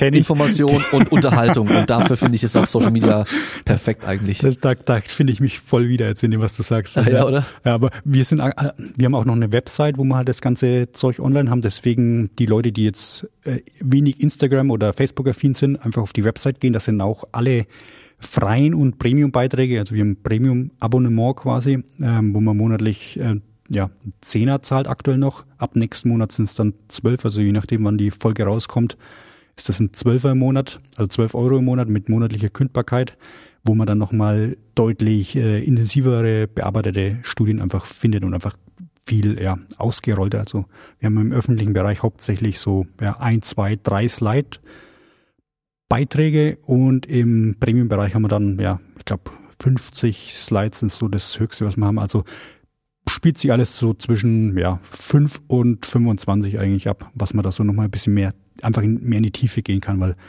ein Beitrag mit 25 Folien oder 25 Bildern kriegt man einfach auf Facebook nicht ver, verdaut eigentlich. Das, das, ja, dafür ist das Medium nicht so dafür da eigentlich. Ja, Deswegen alle, mein- alle, wo die halt auf, die auf Facebook nicht wollen oder es gibt ja auch viel Abneigung eigentlich gegen Facebook oder Instagram oder die sozialen Medien generell, einfach auf der physiomidscience.com Seite vorbeischauen. Da sind auch alle Beiträge, die wir auf Facebook und auf Instagram haben, sind nochmal auf unserer Webseite quasi. Hm. Ich meine, aber auch äh, 25 äh, Folienbeiträge, die müssen ja auch entlohnt werden. Also ich meine, es, es ist ja richtig, dass dafür bezahlt werden soll, weil die Arbeit, die ja da reinsteckt, ist natürlich auch riesig groß. Also ja, ja. ich meine, 25 Folien, das ist ja teilweise mehr als Leute für einen Ein-Stunden-Vortrag irgendwie, wenn sie einen halten, irgendwie da dann haben. Also von daher ähm, absolut gerechtfertigt. Ähm, es gibt ja im, im sportwissenschaftlichen Bereich gibt's ja auch einige solche, solche Service-Abonnement-Dinger, wo man dann irgendwie 10 Dollar, 20 Dollar im Monat zahlt und dann auch eben monatlich dann irgendwie einen Download bekommt mit PDFs, Mhm. äh, wo dann verschiedene Studien aufgearbeitet werden und ähm, oder verschiedene Themen auch mit Studien dann betrachtet werden und man auch wieder so praktikable Informationen bekommt. Ja, also wir versuchen halt immer so praktikabel wie irgendwie möglich zu sein. Manchmal klappt es ein bisschen besser, manchmal klappt es ein bisschen schlechter. Manchmal ist einfach so, ja, Basiswissen, also was wir als Basiswissen sehen mit quasi P-Werten zum Beispiel oder so statistische Sachen, so ganz vereinzelt, aber ja, uns ist halt wichtig, dass das möglichst praxisrelevant ist. Das ist eigentlich so das, das größte Überziel Hm. was wir so haben. Ähm, und jetzt habe ich ein wenig Faden verloren. Wo wollte ich jetzt eigentlich hin? Ähm, Ist das Übersetzen manchmal schwer von den Resultaten oder von dem, von den Studien wirklich in, was macht man jetzt am besten in der Praxis damit? das Übersetzen an sich ist eigentlich relativ okay. Ähm, schwierig ist dann, das quasi so zusammenzufassen, dass es möglichst kurz ist, aber halt nicht äh, falsch dadurch. Ja. Also man kann halt sagen, mach, bleiben bei dem Beispiel von vorne mit offener, gesch- geschlossener Kette, mach mehr offener Kette in Woche X bis Y und mehr geschlossener in 10 bis 12 als Beispiel. Kann man so sagen, aber man muss halt dann schauen wieder, ähm, welche Population, also welche Kohorte steht dahinter und sowas. Und deswegen ist es immer schwierig, also die Übersetzung oder dieses Zusammenfassen und ähm, ähm, ja, Aufschreiben ist eigentlich das weniger Problem. Das größte Problem ist, dass das trotzdem noch korrekt bleibt, eigentlich. Hm. Ja. Weißt du, was ich meine? Ja, ja, Also, klar. Habt ihr da auch schon schon, ich gehe mal, also generell kommt es ja immer vor, dass man auch mal negatives Feedback bekommt oder halt einfach dann, gerade wenn es über Social Media ist, dass dann Leute dann irgendwie, irgendwie pöbeln oder halt wahrscheinlich in eurem Fall dann so mal kommen, so, ja, bei mir hat man das aber so und so gemacht und es hat voll gut Ja, funktioniert. ja, klar. Oder ich mache das immer so und so und ähm, das äh, funktioniert super. Ja, also äh, täglich eigentlich, das ist auch an sich erstmal nichts nichts Schlechtes, weil wenn es gut funktioniert bei denen, dann ähm, ist halt unsere An oder unsere Herangehensweise ist eigentlich so, dass ja, wir wollen ja gerne wissen, warum funktioniert's. Und es kann jetzt sein, dass es bei einem, der halt irgendwas ganz abgefahrenes macht, funktioniert. Aber da ist interessanter für uns dann, warum funktioniert es? Ist es das, warum er, weil er Technik X oder Y macht? Oder ist es einfach sein Auftreten zum Beispiel oder einfach die, die wahrgenommene Kompetenz vom Patienten zum Beispiel? Die, also vom Therapeuten, die der Patient wahrnimmt. Ob das das dann eigentlich ist, was das Ganze verbessert. Und da finde ich, das ist immer für uns das Interessanteste. Also es kann, alles Mögliche kann funktionieren. Aber warum funktioniert das halt immer das Interessante? Ist es nur, ja, nehmen wir Low Back Pain auch, Kreuzschmerzen? Es hat, hat auch einen riesen Zeitfaktor, der damit mit reinspielt. Also wenn man 14 Wochen ähm, Schneeschippen geht oder 14 Wochen spazieren geht, ist wahrscheinlich ja besser wie nichts machen. Das heißt Ja. jetzt aber nicht, dass Schneeschippen oder Spazierengehen spezifisch das Beste ist, was man gegen Rückenschmerzen machen kann. Und ähm, da ist halt immer interessant, was hilft oder was bringt den meisten Einfluss drauf. Das ist für Mhm. uns das absolute Wichtigste. Ich glaube, bei diesen Leuten, die halt irgendwas Abgefahrenes machen, ist manchmal einfach nur das Ding, dass sie halt vielleicht gerade Glück haben, irgendwie aus Zufall eben nichts machen, was halt irgendwie jetzt schädlich wäre oder schlimmer machen würde, Mhm.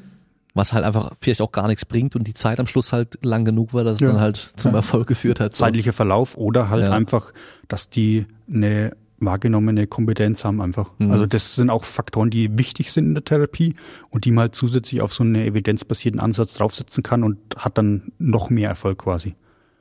Gibt es da nicht auch Untersuchungen, dass ähm, einfach nur der, der weiße Arztkittel Ja, ja. schon direkt irgendwie Kompetenz äh, bei Ja, den au- Leuten Auf jeden Fall. Oder einfach ein akademischer Grad irgendwo. Ja. Also da gibt's viele Sachen, die äh, einen kompetenten Eindruck machen, die dann das Ergebnis verbessern eigentlich.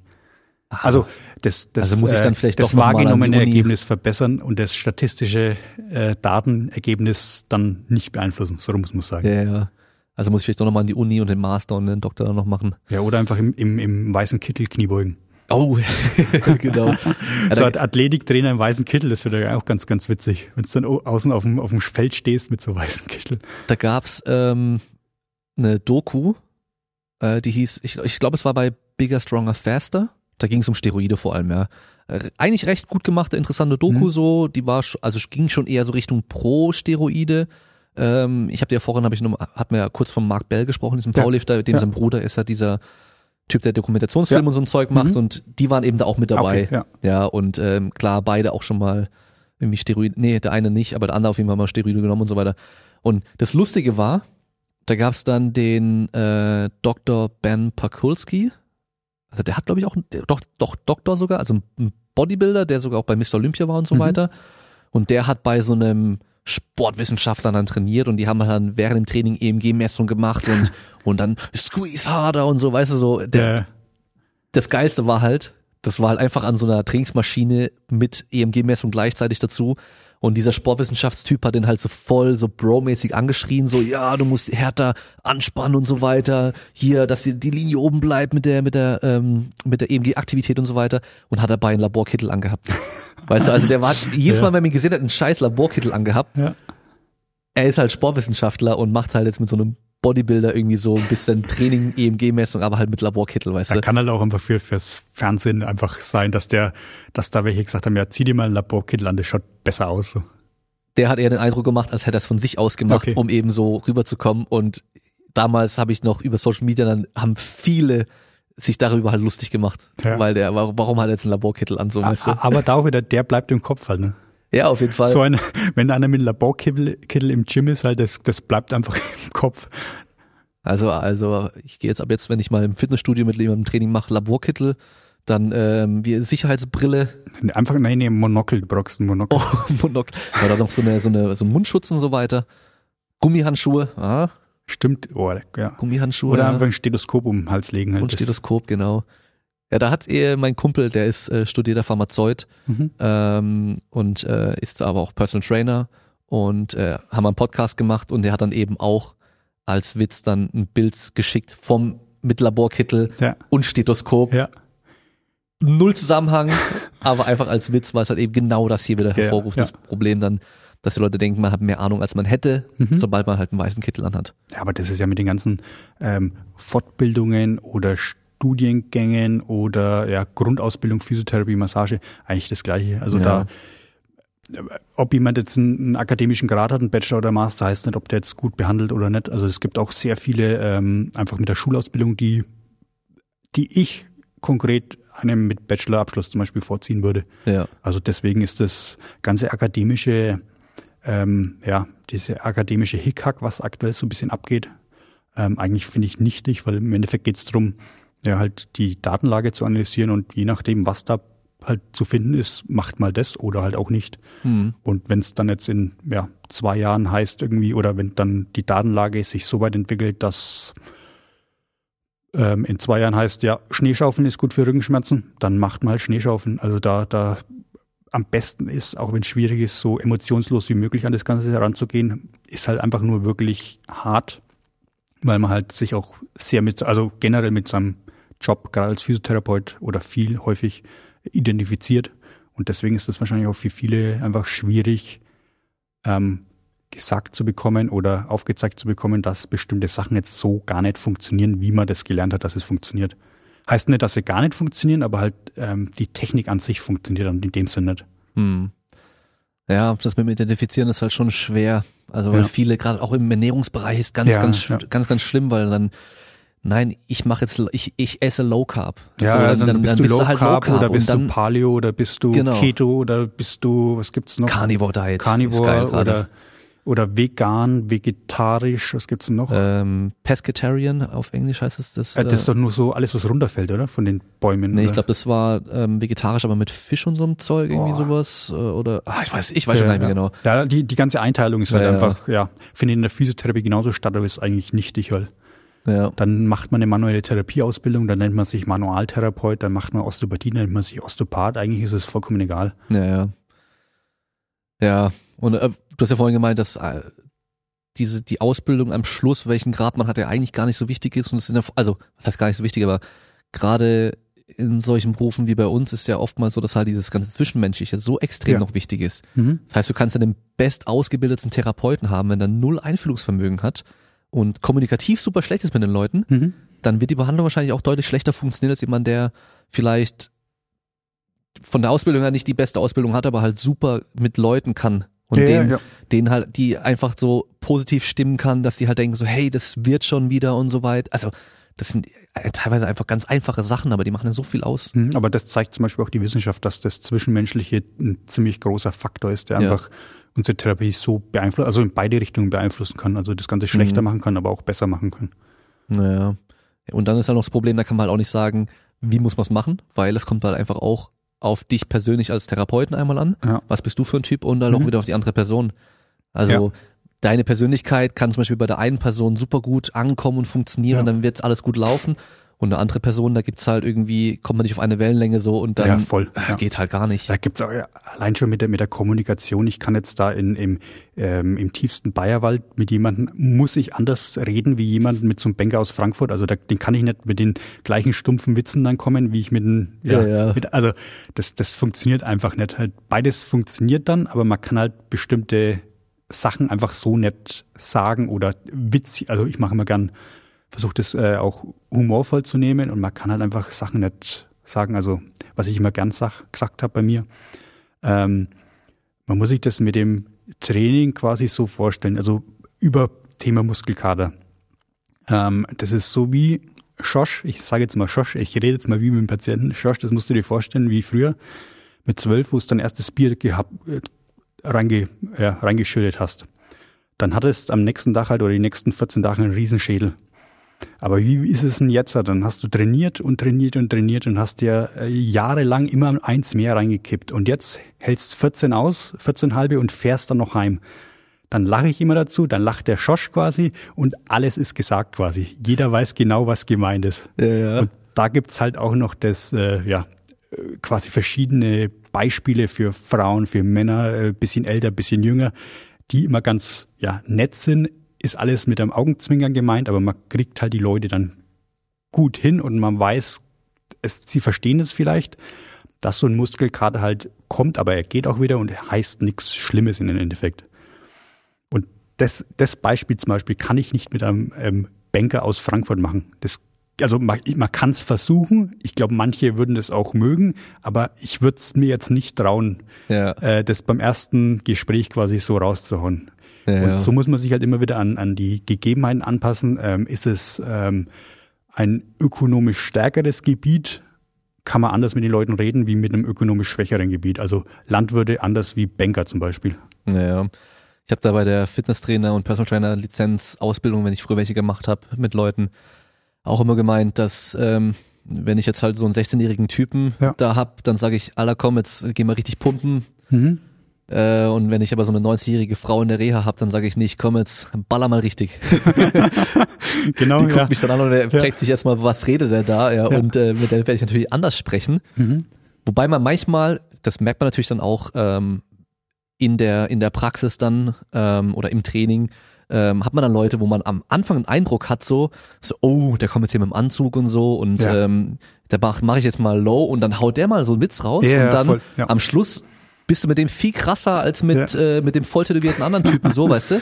Ja. Ähm, weil man es halt dann von außen halt auch nicht immer unbedingt sieht, so, aber ähm, kommt natürlich auch wieder stark auf dich als Person auch immer so an. Also ich glaube, da gibt's halt natürlich auch Leute.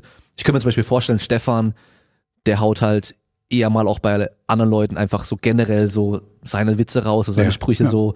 Der ist halt jemand so, da, das passt einfach so, weißt du? Aber da gibt's halt einfach Charaktere, an, also Genau. so ein Therapeutencharakter gibt's halt einfach so quasi so einen humorvollen eher halt oder eher einen seriösen und da muss man halt einfach schauen, welcher Patient hat am besten den einen oder den anderen Charakter als Therapeuten. Ja. Also das ist meistens immer so ein Blick halt oder halt jetzt im Anzug, den würde ich nicht so, ja, entspannt, offen, ganz normale wie jetzt dich anreden, sondern halt ein bisschen versuchen, höflicher zu sein. Ja. Und bei jemandem, der halt irgendwie in, in ja, Jogginghosen mit irgendwelche ähm, ja, Pumping Iron T-Shirt kommt, den würde ich dann halt vielleicht ein bisschen in, in die Richtung schieben.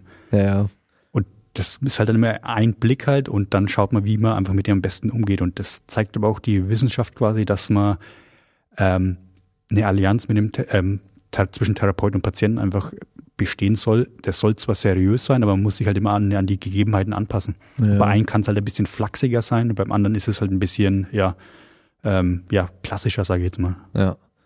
Und ich glaube, da muss man auch selbst einfach generell einfach authentisch bleiben und Ja. sich da auch selbst eingestehen, so hey, ich bin jetzt halt keiner, der jetzt irgendwie da so jedes zwei Sekunden so einen Witz raushaut, sondern ich bin einfach ein bisschen ein ruhigerer oder sowas und dann ist es wahrscheinlich auch trotzdem noch besser, als wenn man dann versucht, sich zu verstellen Ja, ja, und halt irgendwie absolut. was spielt Ja. und so. Ähm, Also ich finde, ein bisschen Schauspieler gehört auf jeden Fall dazu noch beim, Klar. beim Therapeuten. Ähm, so ein, so weil am Schluss verkaufen wir eigentlich auch nur. Ja. Als Trainer und als Therapeut. Äh, Nicht, nicht einmal das, aber wenn man jetzt ähm, bestimmte Stories oder Anamnesegespräche macht mit dem Patienten und dann kommt halt raus, dass es eigentlich echt ein schwieriger Fall ist, würde ich mir jetzt so nicht anmerken lassen. Halt. Wenn jemand sagt, Ja. er hat jetzt zehn Jahre ununterbrochen Schmerzen und äh, es funktioniert ja alles nicht und äh, ist so am Rande eines Nervenzusammenbruchs, wenn man das so, so beschreiben kann, dann würde ich jetzt nicht sagen, oh, das ist ja schlimm, sondern ja, das, das, das schauen wir mal, wie wir das hinbekommen, aber ich sehe das positiv und da müssen wir dran arbeiten und, und kriegen wir hin. Aber da kann ich quasi nicht äh, mich von dem beeinflussen lassen und sagen, ah, okay, das ist halt jetzt echt schon wirklich mies, was du erzählst. Kann man auch machen, aber man muss halt dann wieder wissen, dass das bestimmte Reaktionen wieder Ja. ja, hat. Weißt du, was ich meine? Ja, ja, klar, auf jeden Fall. Also, was ich mit dem Verkaufen gemeint habe, ist halt, ähm, du musst ja eben, Man muss weil sich du verkaufen. weißt, ja, weil ja. du weißt ja, äh, dass du mit deiner, mit den Sachen, die du sagst, halt bei der Person was Bestimmtes erreichen kannst. Also Mhm. es kann was Positives sein, aber was Negatives. Und du willst denn ja das Positive verkaufen oder du willst denn ja verkaufen, dass du weißt, was du machst einmal, dass du Ja. sicher bist in dem, was du machst und dass es auf jeden Fall eine Lösung gibt oder du denen auf jeden Fall auch helfen kannst. Es wird auch werden, es wird, das wird schon, weißt du, so diese Ja. ganzen Sachen, so damit sie das halt, ja, auf Englisch sagt man ja Buy-in, dass du diesen Buy-in ja, kreierst, weiß, meinst, ja. dass sie halt einfach ähm, die auch glauben und Mhm. ähm, dann auch im Endeffekt halt auch denken, das wird auch funktionieren. Also das, das meine ich damit, weißt ja, du, so diesen, weiß, meinst, ja. dass sie halt positiv gestimmt sind und eben nicht äh, nicht dahin kommen und denken, oh, die zehn anderen Füße haben mir schon nicht helfen können und jetzt äh, der wird mir auch nicht helfen können. Ja. Und dann sagst du noch irgendwie was Falsches und dann äh, Und dann ist vorbei halt, ja. Ja. Aber man muss auch wirklich äh, offen sagen, ab und zu kommt man mit einem bestimmten Patiententyp auch einfach nicht klar. Also das ist, das sowieso. da ähm, ja, gibt's ja auch in den meisten Praxen ja immer mehr Therapeuten und dann kann man auch gern mal, was ich auch öfters gemacht habe, halt einfach verweisen an den nächsten. Wenn Ja. man einfach irgendwie sich nicht riechen kann oder manchmal stimmt einfach die Chemie nicht wirklich. ja, ja. Aber nochmal da zurückzukommen, also die Kommunikation mit den Patienten oder diese Therapeuten-Allianz, wenn man es so bezeichnen will, wenn man auf der Basis quasi noch diese wissenschaftliche ähm, evidenzbasierte Physiotherapie drauflegt, also was mache ich und was funktioniert nachweislich am besten, ähm, hat man eigentlich schon mal sehr, sehr viele Thera äh, sehr, sehr viele Patienten eigentlich geholfen. Ja. Das bestärkt ja auch dich selbst nochmal. Das Ja. macht dich ja selbstsicherer und dann trittst du nochmal ein bisschen anders auf. Genau, genau. Wenn du halt weißt, so hey, die Sachen, die ich hier mache, die sind wirklich auch so, was man machen sollte. Mhm. Wahrscheinlich so das Beste, was wir halt aktuell halt wissen. Und wenn wir halt wissen, dass ähm, eine, eine ähm, Reha zwölf Monate dauert, dann sagt mal, die dauert zwölf Monate, aber man weiß halt, okay, das, das, das passt dann soweit halt. Mhm. Also es heißt nicht immer, dass es zwölf dauert, sondern es kann auch acht dauern oder sechs dauern oder 15 oder 16 dauern, aber der Schnitt ist zwölf. Ähm, war jetzt einfach nur ein Beispiel und ähm, ja, das kann man so quasi dem Patienten sagen und dann weiß er eher schon, kann es eher einschätzen, okay, das wird jetzt eine langwierige Angelegenheit und braucht nicht mit ja, 50 Prozent Schmerzlinderung über zehn Tage oder zwei Behandlungen oder sowas rechnen. Mhm. Ja. Ja, das ist so ein Problem, dass viele halt immer alles auf einmal wollen und Ja. halt auch so Erwartungen haben, sich geht jetzt hin und der macht irgendwas und danach ist wieder gut. Ja, ist wahrscheinlich bei den Sportwissenschaften auch so. Halt, Ja. jetzt, jetzt trainierst du mich hier dreimal, dann laufe ich eine Sekunde schneller auf irgendwie den, ja, die Ja. 20 Yards oder was. Mhm. Ja, äh, weißt du, was mir gerade noch auffällt? Ja. Was die ganzen Gurus halt richtig gut können, wahrscheinlich auch teilweise besser als äh, viele gute Therapeuten. Sie sind halt extrem überzeugt von dem, was sie machen Ja, ja. und werden es wahrscheinlich deswegen auch besser verkaufen. mhm. Weißt du, so, der, ihr Auftreten ist halt dann so, sowas von unglaublich selbstsicher, Ja. dass die viele Menschen wahrscheinlich auch deswegen halt auch damit auch wieder Erfolg haben, wenn sie das machen, was sie Mhm. sagen. Weil ich, also die, die meisten reden jetzt keinen absoluten Quatsch. Ja, also Ja, also so- viele haben so eine Logik dahinter, die man nachvollziehen kann. Ja. Und, und die machen jetzt auch nicht komplett alles falsch oder so, das komplette Gegenteil von dem, was man machen sollte oder so, sondern schaden auch nicht, aber machen einfach nicht das Richtige, also nicht das Bestmögliche oftmals. Ähm, ja, also der typische Low-Carb-Guru, der halt sagt, ja, ähm, solange wir Insulin niedrig halten und keine Kohlenhydrate essen, dann nehmen wir ab, Mhm. Macht dadurch nichts anderes, wenn er die Kohlenhydrate weglässt, als Kalorien wegzulassen Ja, ja, ja. und Kaloriendefizit herzustellen, auch wenn er es nicht zugeben möchte und meint, darauf kommt es überhaupt nicht an. Aber deswegen funktioniert es halt dann trotzdem und der Erfolg ist dann trotzdem auch da. Er erklärte nur, warum der Erfolg war, war halt was anderes, als was eigentlich da der Fall war, weißt du so. Oder gibt's dann diese, Leute, die mit Körperfettmesszagen die deine Hormone bestimmen wollen. Die Okay. messen äh, Hautfaltendicke an verschiedenen Stellen und sagen, wenn die Fa- Falte hier dick ist, dann hast du zu viel Stresshormone und hier hast du zu wenig Schlaf und keine Ahnung was. Und sagen dann zu dir, wir nehmen jetzt ein paar Supplements, ernähren uns anders und trainieren und optimieren damit deine Hormone. Und dann hast du halt weniger Körperfett. Und am Schluss hast du weniger Körperfett, äh, hast abgenommen, fühlst dich besser, äh, hast mehr Energie, sagen sie meistens auch noch, Mhm. ja. Also das, du siehst besser aus, was dein urspr ursprüngliches Ziel war. Ja. Und es lag jetzt nicht daran, dass du auf einmal trainiert hast, dass du dann mehr Energie hast und dich besser fühlst. Es lag nicht daran, dass du dich besser ernährt hast und weniger Kalorien zugenommen hast, dass du dich, dass du abgenommen hast, sondern ah, jetzt haben wir deine Hormone optimiert. Ja, aber die Und hier, Supplements haben geholfen halt, ja. Ja, weißt du so, das ist aber so, so krass überzeugt davon, Mhm. dass sie halt einfach 100% dahinter stehen und es auch dann wirklich so klipp und klar irgendwie was präsentieren, auch wenn es um Verkaufsgespräch dann Ja. geht. Bam, das, so viel kostet das und es funktioniert 100%, weißt du so? 100%, äh, es funktioniert 100% in 40% der Fälle. ja, genau, das ist Anchorman, gell? Ja, Ja, ja. guter Mann, guter Mann, ja, dass du ja, das auf, kennst. jeden, auf jeden Fall, auf jeden Fall. Es gibt aber was, äh, nochmal, nochmal rauszukommen, äh, es war, glaube ich, äh, Sex Tiger oder, oder dieses, Äh, dieses Black Parfüm. Panther. Black Panther. Glaube ich. Black Panther? Oder Sex Panther oder Sex Panther, ja, Sex Panther. Oder? Nee, Sex Panther ist doch die Band. Bin mir gerade nicht mehr Aber ganz auf sicher. jeden Fall Anchorman halt. Ja.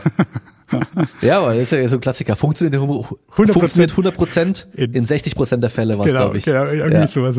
Aber die Statistik hört sich gut an. Das ist einfach voll, also würde Ja. ich, würde ich sofort dabei. Ja, sofort kaufen, gell? ja, aber weißt du, das mit diesem krass überzeugt sein, ich denke da nochmal zurück an meine ersten Verkaufsgespräche, wenn es um Personal Training damals ging. Mhm. Boah, ey, ich habe mich sowas von unter Wert verkauft, weil ich halt einfach unsicher war. Ja. Weißt du, ich habe beim, beim allerersten Mal, ich habe halt noch niemanden vorher trainiert und dafür Geld genommen. Ja. Weißt du, dann bist du auf einmal unsicher. So, Dann ist ja allein schon ein 20er gut, wenn du eine Stunde hast. so Genau. eine- ja. Und, aber was ist, wenn wir jetzt das nicht hinkriegen?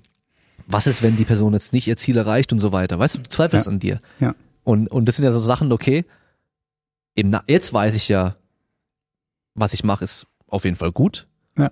Das Ergebnis, Ist halt liegt aber nicht an mir. ne? Ja, das liegt an der Person. Die Person muss das machen. Das kann ich auch beeinflussen, ja. Mhm. aber ich kann nur beeinflussen, wenn die Person bei mir vor Ort ist, was wir machen. Okay, da trainiert sie richtig, aber trainiert sie halt zu Hause alleine auch richtig, ernährt sie sich dann weiterhin richtig und so. Ja. Das kann ich halt nicht so gut beeinflussen und äh, das ist auch wieder so ein Problem. Wahrscheinlich in der Physiotherapie genauso. Wenn wir jetzt von einem Verkaufen oder von so einem Produkt sprechen, dann ist halt der Patient oder der Kunde selbst das Produkt. Weißt du, wie ich Mhm. meine? Weil wir können halt Ja, nur jein, so, jein. das, wir können das Pferd halt zum, wie war es, zum Wasser führen, aber trinken muss es selbst oder Ja. so. Ich kann dir den Weg zeigen, aber geben musst du ihn selbst. Ja, also Phy- Physiotherapie sehe ich eher so als Dienstleistung. Also da, ich weiß, was du meinst. Ähm, ähm, man kann den Patienten halt quasi sagen, die und die und die und die Strategie wird wahrscheinlich zum Erfolg führen, aber es gehört halt immer noch viel mehr dazu. Und wenn das dann nicht eintritt, dieser Erfolg, also sprich quasi Schmerzlinderung zum Beispiel, Mhm. ähm, bin ich immer, zumindest in der Zeit, wo ich in der Praxis war, noch dabei gewesen, okay, habe ich irgendwann einen Fehler gemacht, habe ich irgendwas nicht bedacht oder eine, eine Technik, eine, eine, Strategie, ein Management irgendwie falsch angewandt ähm, oder irgendwas übersehen quasi. Und wenn ich dann ausgegangen bin, okay, das hat so eigentlich schon gepasst, dann muss ich halt nachforschen, was an was liegt jetzt, ob das Ja. jetzt halt das ähm, Kind ist, das jetzt irgendwie einen Verweis kriegt oder einen Sechser in Mathe und jetzt durchfliegt oder sowas halt. Es kann ja an kleine Kleinigkeiten liegen oder halt eine Stunde zu schle schlechter geschlafen oder äh, keine Ahnung. Oder viel Beziehungsstress Ja, alles mögliche. Auto, Auto ist verreckt auf dem Weg zur Ja. Arbeit oder was der Geier, was halt an solchen Sachen kann halt auch viel liegen. Ja. Und da muss man analysieren, an was liegt's denn auch? Liegt es an mir oder kann ja auch an meiner Person liegen, dass jemand mit mir nicht zurechtkommt Ja. als, als Patient? Das ist natürlich auch Sache, aber das ist halt So, dann, dann denken die auf dem Weg zum Physio so, oh nee, Genau, jetzt der genau. schon wieder mit seinen jetzt- blöden Bierwitzen da. Ja, ge- ge- genau, genau. Jetzt kommt der Depp wieder halt mit seinen Bierwitzen halt, äh, lass mir doch mal eine Ruhe. Aber das kriegt man dann auch irgendwann raus und dann ähm, fragt man halt, ob er nicht lieber zum anderen Kollegen möchte. So. Ja. Und dann lässt sich das auch immer wieder regeln. Das ist kein Problem. Aber Ja. Ja, aber ist ja genau das, was ich gemeint habe mit, es gibt ja so viele Faktoren von außen, Ja. die wir dann persönlich, also wir direkt dann nicht so wirklich beeinflussen können, Mhm. die aber halt dann auch entscheiden, wie sich das alles entwickelt, Mhm. ob wir am Schluss dann zu diesem Erfolg auch kommen, der teilweise auch schwer greifbar ist irgendwie so. ja, ja. Also manchmal, ich hatte da halt, ich habe eine Horrorkundin gehabt im Personal Training mal. Also wirklich, das war so, die, woll- die musste ex sehr viel abnehmen und ähm, der der den Kontakt damals hergestellt hat zwischen ihr und mir, hatte halt mich auch schon so ein bisschen vorgewarnt, dass die halt, ja, die ist schon ein bisschen speziell und so und ähm, ich habe dann das erste Training mit ihr gemacht und dann hat sie mir danach dann geschrieben am nächsten Tag, oh, sie hat so Muskelkater, die fühlt sich so gut und sie hat schon voll abgenommen. sie hat schon voll abgenommen, sie merkt schon voll nach einem Tag, weißt du, so, Ja. puh. Und dann ist halt so echt, boah, was mache ich mit der, weißt du, weil ich, Ja. die, die, die, die war echt so äh, super, super strange und da lag das halt nicht mehr an mir. So, Ja. weißt du, so, das war halt einfach so schwierig. Also bei, bei mir war es immer so irgendwie die schwierigsten oder die vermeintlich schwierigsten Fälle waren immer die liebsten. Weil A, man kann halt am wenigsten verkehrt machen, muss man auch sagen. Und man muss auch sagen, zumindest die, äh, die ich immer hatte, das waren eigentlich mit die nettesten Patienten halt. Weil überall anders irgendwie austherapiert den, den, den Tag drüber oder halt äh, funktioniert nimmer und sie würden immer, äh, oder sie sind kurz vor Rollstuhl und hin und her und dann zu mir und dann erstmal das Ganze deeskaliert und dann läuft die Sache eigentlich von alleine fast. Also mir waren die, oder sind auch immer noch die schwierigen Fälle eigentlich fast lieber, muss man sagen. sind es dann meistens die, die dann schon so die Hoffnung eigentlich verloren haben, weil halt vielleicht ja, der ja, Arzt ja. irgendwie halt eben so, ja, das mit dem Laufen wird nichts mehr werden. Und dann waren sie bei irgendwie manchmal vier Therapeuten oder über mehrere Jahre und alles Ja. hat nichts funktioniert. Du Und kommst dann halt und gibst dann nochmal so ein bisschen so Hoffnung. Genau, genau. Beziehungsweise man, man analysiert es halt einfach und wenn es dann an, und meistens hängt es ja dann eigentlich an Kleinigkeiten. Also Beispiel war, da denke ich jetzt gerade an eine Patientin, da habe ich einfach empfohlen, ein Schmerztagebuch zu führen. Ähm, einfach um zu sehen, okay, ähm, am Tag vorher, also die hat ein Kind in der Pubertät gehabt oder Anfang der Pubertät, also halt, ja, schwierig, sagen wir mal so.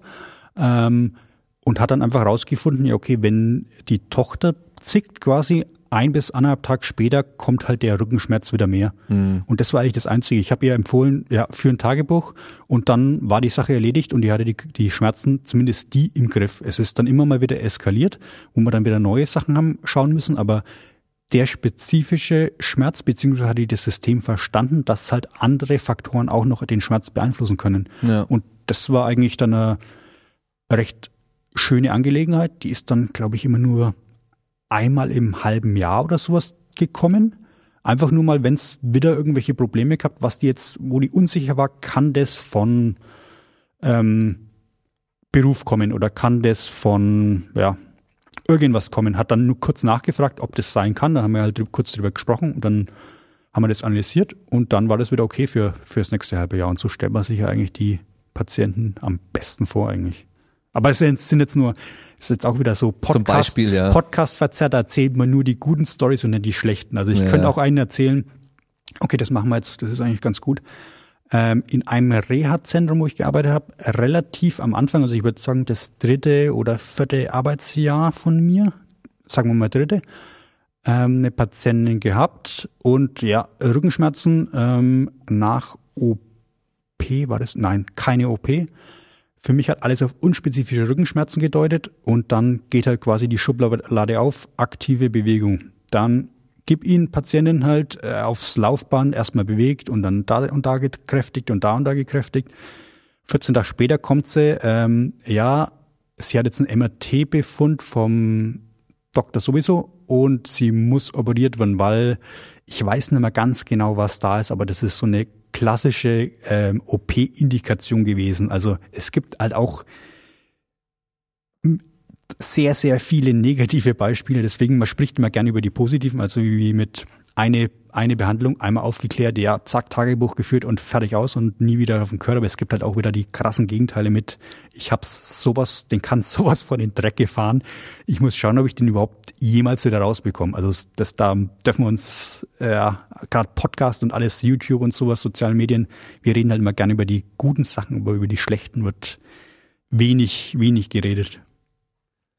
Ja, was mich da echt mal interessieren würde, so diese ganzen Gurus, ich kenne es halt nur aus dem Trainingbereich, Trainingsbereich vor allem, aber gibt's auch in der Physio oder vor allem bei den Chiropraktikern und sowas, die halt diese Vorher-Nachher-Bilder zeigen, weißt Ja. du, so, oh, bei mir, der hat jetzt so und so viel Kilo abgenommen, so viel Muskelmasse aufgebaut und sowas, ja, die haben ja dann schon echt auch so ein paar Beispiele, wo es funktioniert, aber bei wie vielen Leuten es halt nicht funktioniert. Gerade so diese im Trainingsbereich und halt Ernährungsbereich so diese Extremleute, die halt so eine ganz besondere Art von Training und vor allem eine ganz, ganz besondere Art von der Ernährung irgendwie propagieren, weißt du? Ja, aber es gibt's bei uns auch, also das ist halt die Sache. Viele Therapien haben einen positiven Einfluss, aber nicht von der Therapie selber, wie vorhin schon gesagt, sondern halt wegen anderen Faktoren. Und da kann es halt auch sein, dass der Chroniker, der jetzt zehn Jahre ähm, ja, chronische Schmerzen, Rückenschmerzen ganz einfach hat, ähm, dass der besser wird halt einfach. Auch wenn deine manuelle Therapietechnik mit äh, anterior-posterior gleiten, also einfach quasi so den Wirbel nach vorne und nach hinten drücken, dass das den Einfluss nicht hat, aber man macht's halt und es wird, es geht ihm besser, dann kann man das immer schnell ähm, ja eine Korrelation herstellen mit ich habe das und das gemacht und ihm geht's jetzt besser. Ähm, deswegen auch die ganze Wissenschaft, weil die das quasi rausdividiert, was ist wirklich ähm, Technik oder was ist ähm, Interventionsverbesserung ähm, und was ist einfach ja Placebo, ähm, Regression zur Mitte, ähm, zeitlicher Verlauf, was sind einfach die anderen Faktoren, die mit reinspielen genau da sind quasi die wissenschaftlichen Studien eigentlich das Nonplusultra. Ist nicht perfekt, also das weiß man auch und das ist, wird auch lang wahrscheinlich so bleiben. Ist nicht perfekt, aber ist das beste Mittel, das wir quasi haben, um das rauszufinden. Ja, ja, das ist äh, wichtig wieder viele Leute, die sagen, ja, die ganzen Wissenschaftler, das ist auch alles nicht richtig und perfekt und so gibt es ja voll viele, die ja, halt irgendwie stimmt ja auch. Also es ist einfach so generell perfekt, irgendwie ne? auch ablehnen einfach. Das sind ja, die allerschlimmsten. Ja, Also so generell ablehnen, Mhm. weißt du, so deine Studien die interessieren mich nicht so. Ja, ja, weil ich halt die Erfahrung gemacht habe, das Genau. und das und das und das, was hilft, kann ich zum Teil nachvollziehen. Ähm, was da halt immer das Argument dann auch ist, wieder, man muss ja offen sein für Neues. Ja. Allerdings sind die, die sagen, sie sind offen für Neues, ja nicht offen für die Wissenschaft und sind dann im Ergo auch wieder nicht offen für Neues. Ja, ja. Aber also ich verstehe schon viele, ähm, die einfach da Hemmungen haben oder Widerstand spüren gegen Wissenschaft am Anfang, weil es halt einfach ähm, keinerlei Emotionen hat oder wenig Emotionen, sondern einfach nur, ja, das ist jetzt gut oder das ist schlecht. Vermeintlich schaut es so aus. Also schwarz-weiß ist vermeintlich so. Meistens Mhm. zwar grau, aber das bleibt bei, bei vielen hängen, dass die Technik, die ich jetzt seit 30 Jahren mache, nicht mehr funktioniert oder die mir jetzt gerade auf eine Fortbildung für 5000 Euro beigebracht worden ist, dass das so und so nicht, ja, funktioniert. Ja, ich erinnere mich zurück, weil bei mir war das nämlich am Anfang auch oftmals so, dass ich echt so einfach kategorisch Sachen abgelehnt habe und Mhm. halt echt so sehr schwarz-weiß war und eben halt auch nicht offen für Neues war Mhm. und einfach generell gesagt, ja, das ist alles scheiße, was die machen oder so generell einfach Ja. so und äh, das ist natürlich nicht gut, ja, also ähm, ich bin zwar heute teilweise auch noch so, aber einfach nur, wenn ich halt irgendwie was Neues irgendwo sehe oder sowas und ich mit dem grundlegenden Verständnis von, von mir aus biomechanisch, äh, Biomechanik, äh, physiologische Prozesse, Anpassungsprozesse, alles drum und dran, ich einfach so grob bewerten kann, so ob das überhaupt Sinn machen kann oder nicht. Ja, ob es halt plausibel ist oder Genau. nicht. Und wenn es nicht plausibel ist, dann, Ja, auch wenn es vielleicht eventuell sogar richtig ist, aber wenn es nicht plausibel ist, lässt man es halt gerne auf Seite. Das ist, ja, Ja. ja, kenne ich. und da hat der Bruce. Lee eigentlich ähm, ganz gut gesagt, äh, nimm was funktioniert und mach das andere weg so oder also so, Okay, weißt ja. du so, du sollst alles ausprobieren und halt alles, was funktioniert, einfach beibehalten und Mhm. ähm, man kann überall eigentlich was Gutes, was Positives mit rausnehmen so. Ähm, das habe ich auch schon, ähm, also so persönlich mit Leuten dann auch besprochen gehabt, wenn es um so bestimmte Gurus ging teilweise, ja, weil was du dir von denen halt abschauen kannst, ist halt einfach, wie du dich verkaufen kannst und wie du halt Marketing machen kannst und so weiter, weil das Ja. machen sie richtig gut, Mhm. sonst wären sie nicht erfolgreich.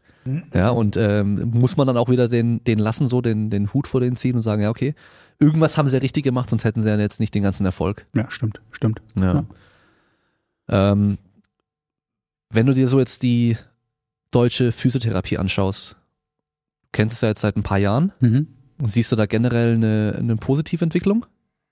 Mm, Schwierig zu sagen, weil man halt immer in seiner eigenen Blase lebt, quasi. Ob das jetzt soziale Medien ist oder die Wissenschaftsblase mit Physio, mit Science. Das lässt sich immer schwierig zu sagen, was dann in den einzelnen Praxen wirklich stattfindet.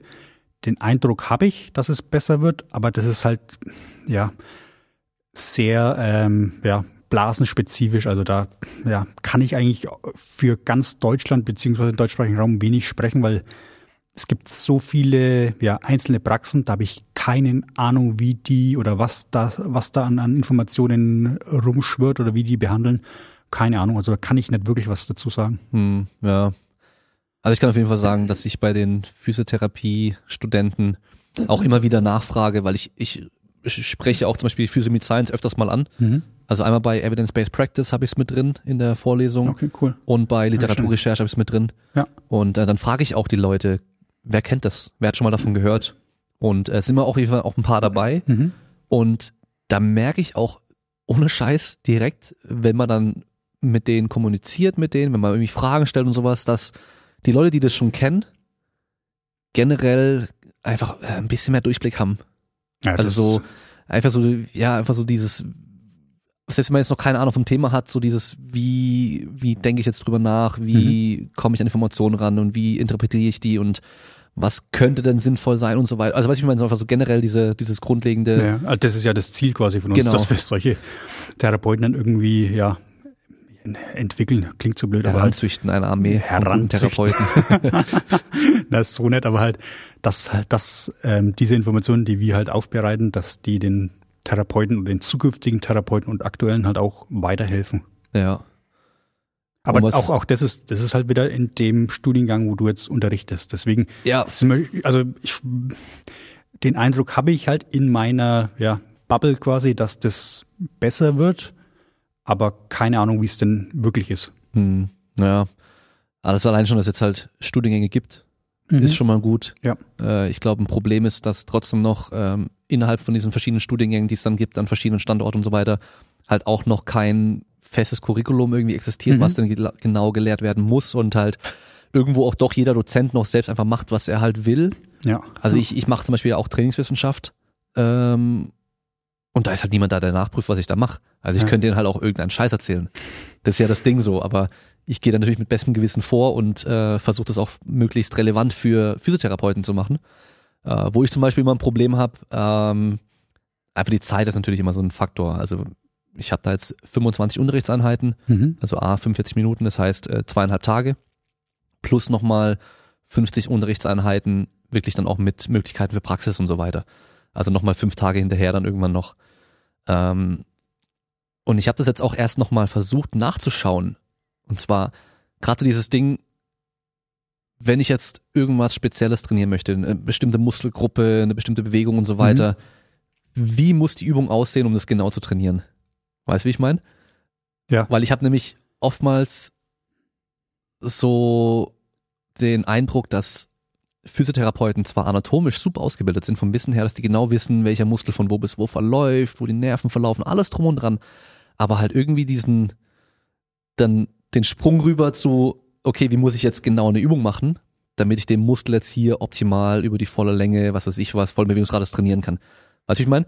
Dass sie mir dann, ich habe halt zum Beispiel schon Physis gehabt, mit denen ich dann auch Training, wir haben beide zusammen irgendwie zufällig gerade trainiert im Fitnessstudio Mhm. oder halt irgendwo im Kraftraum und er macht irgendeine komische Übung und dann frage ich ihn so, ähm, was machst du da oder warum machst du die Übung? Ja, ähm, für die Rhomboideen. Dann denke ich mir so, äh, was? Aber du weißt doch, du weißt doch, die verlaufen von da nach da und warum machst du dann nicht einfach irgendwie so und so, denke ich mir dann so, weißt du so. Mhm.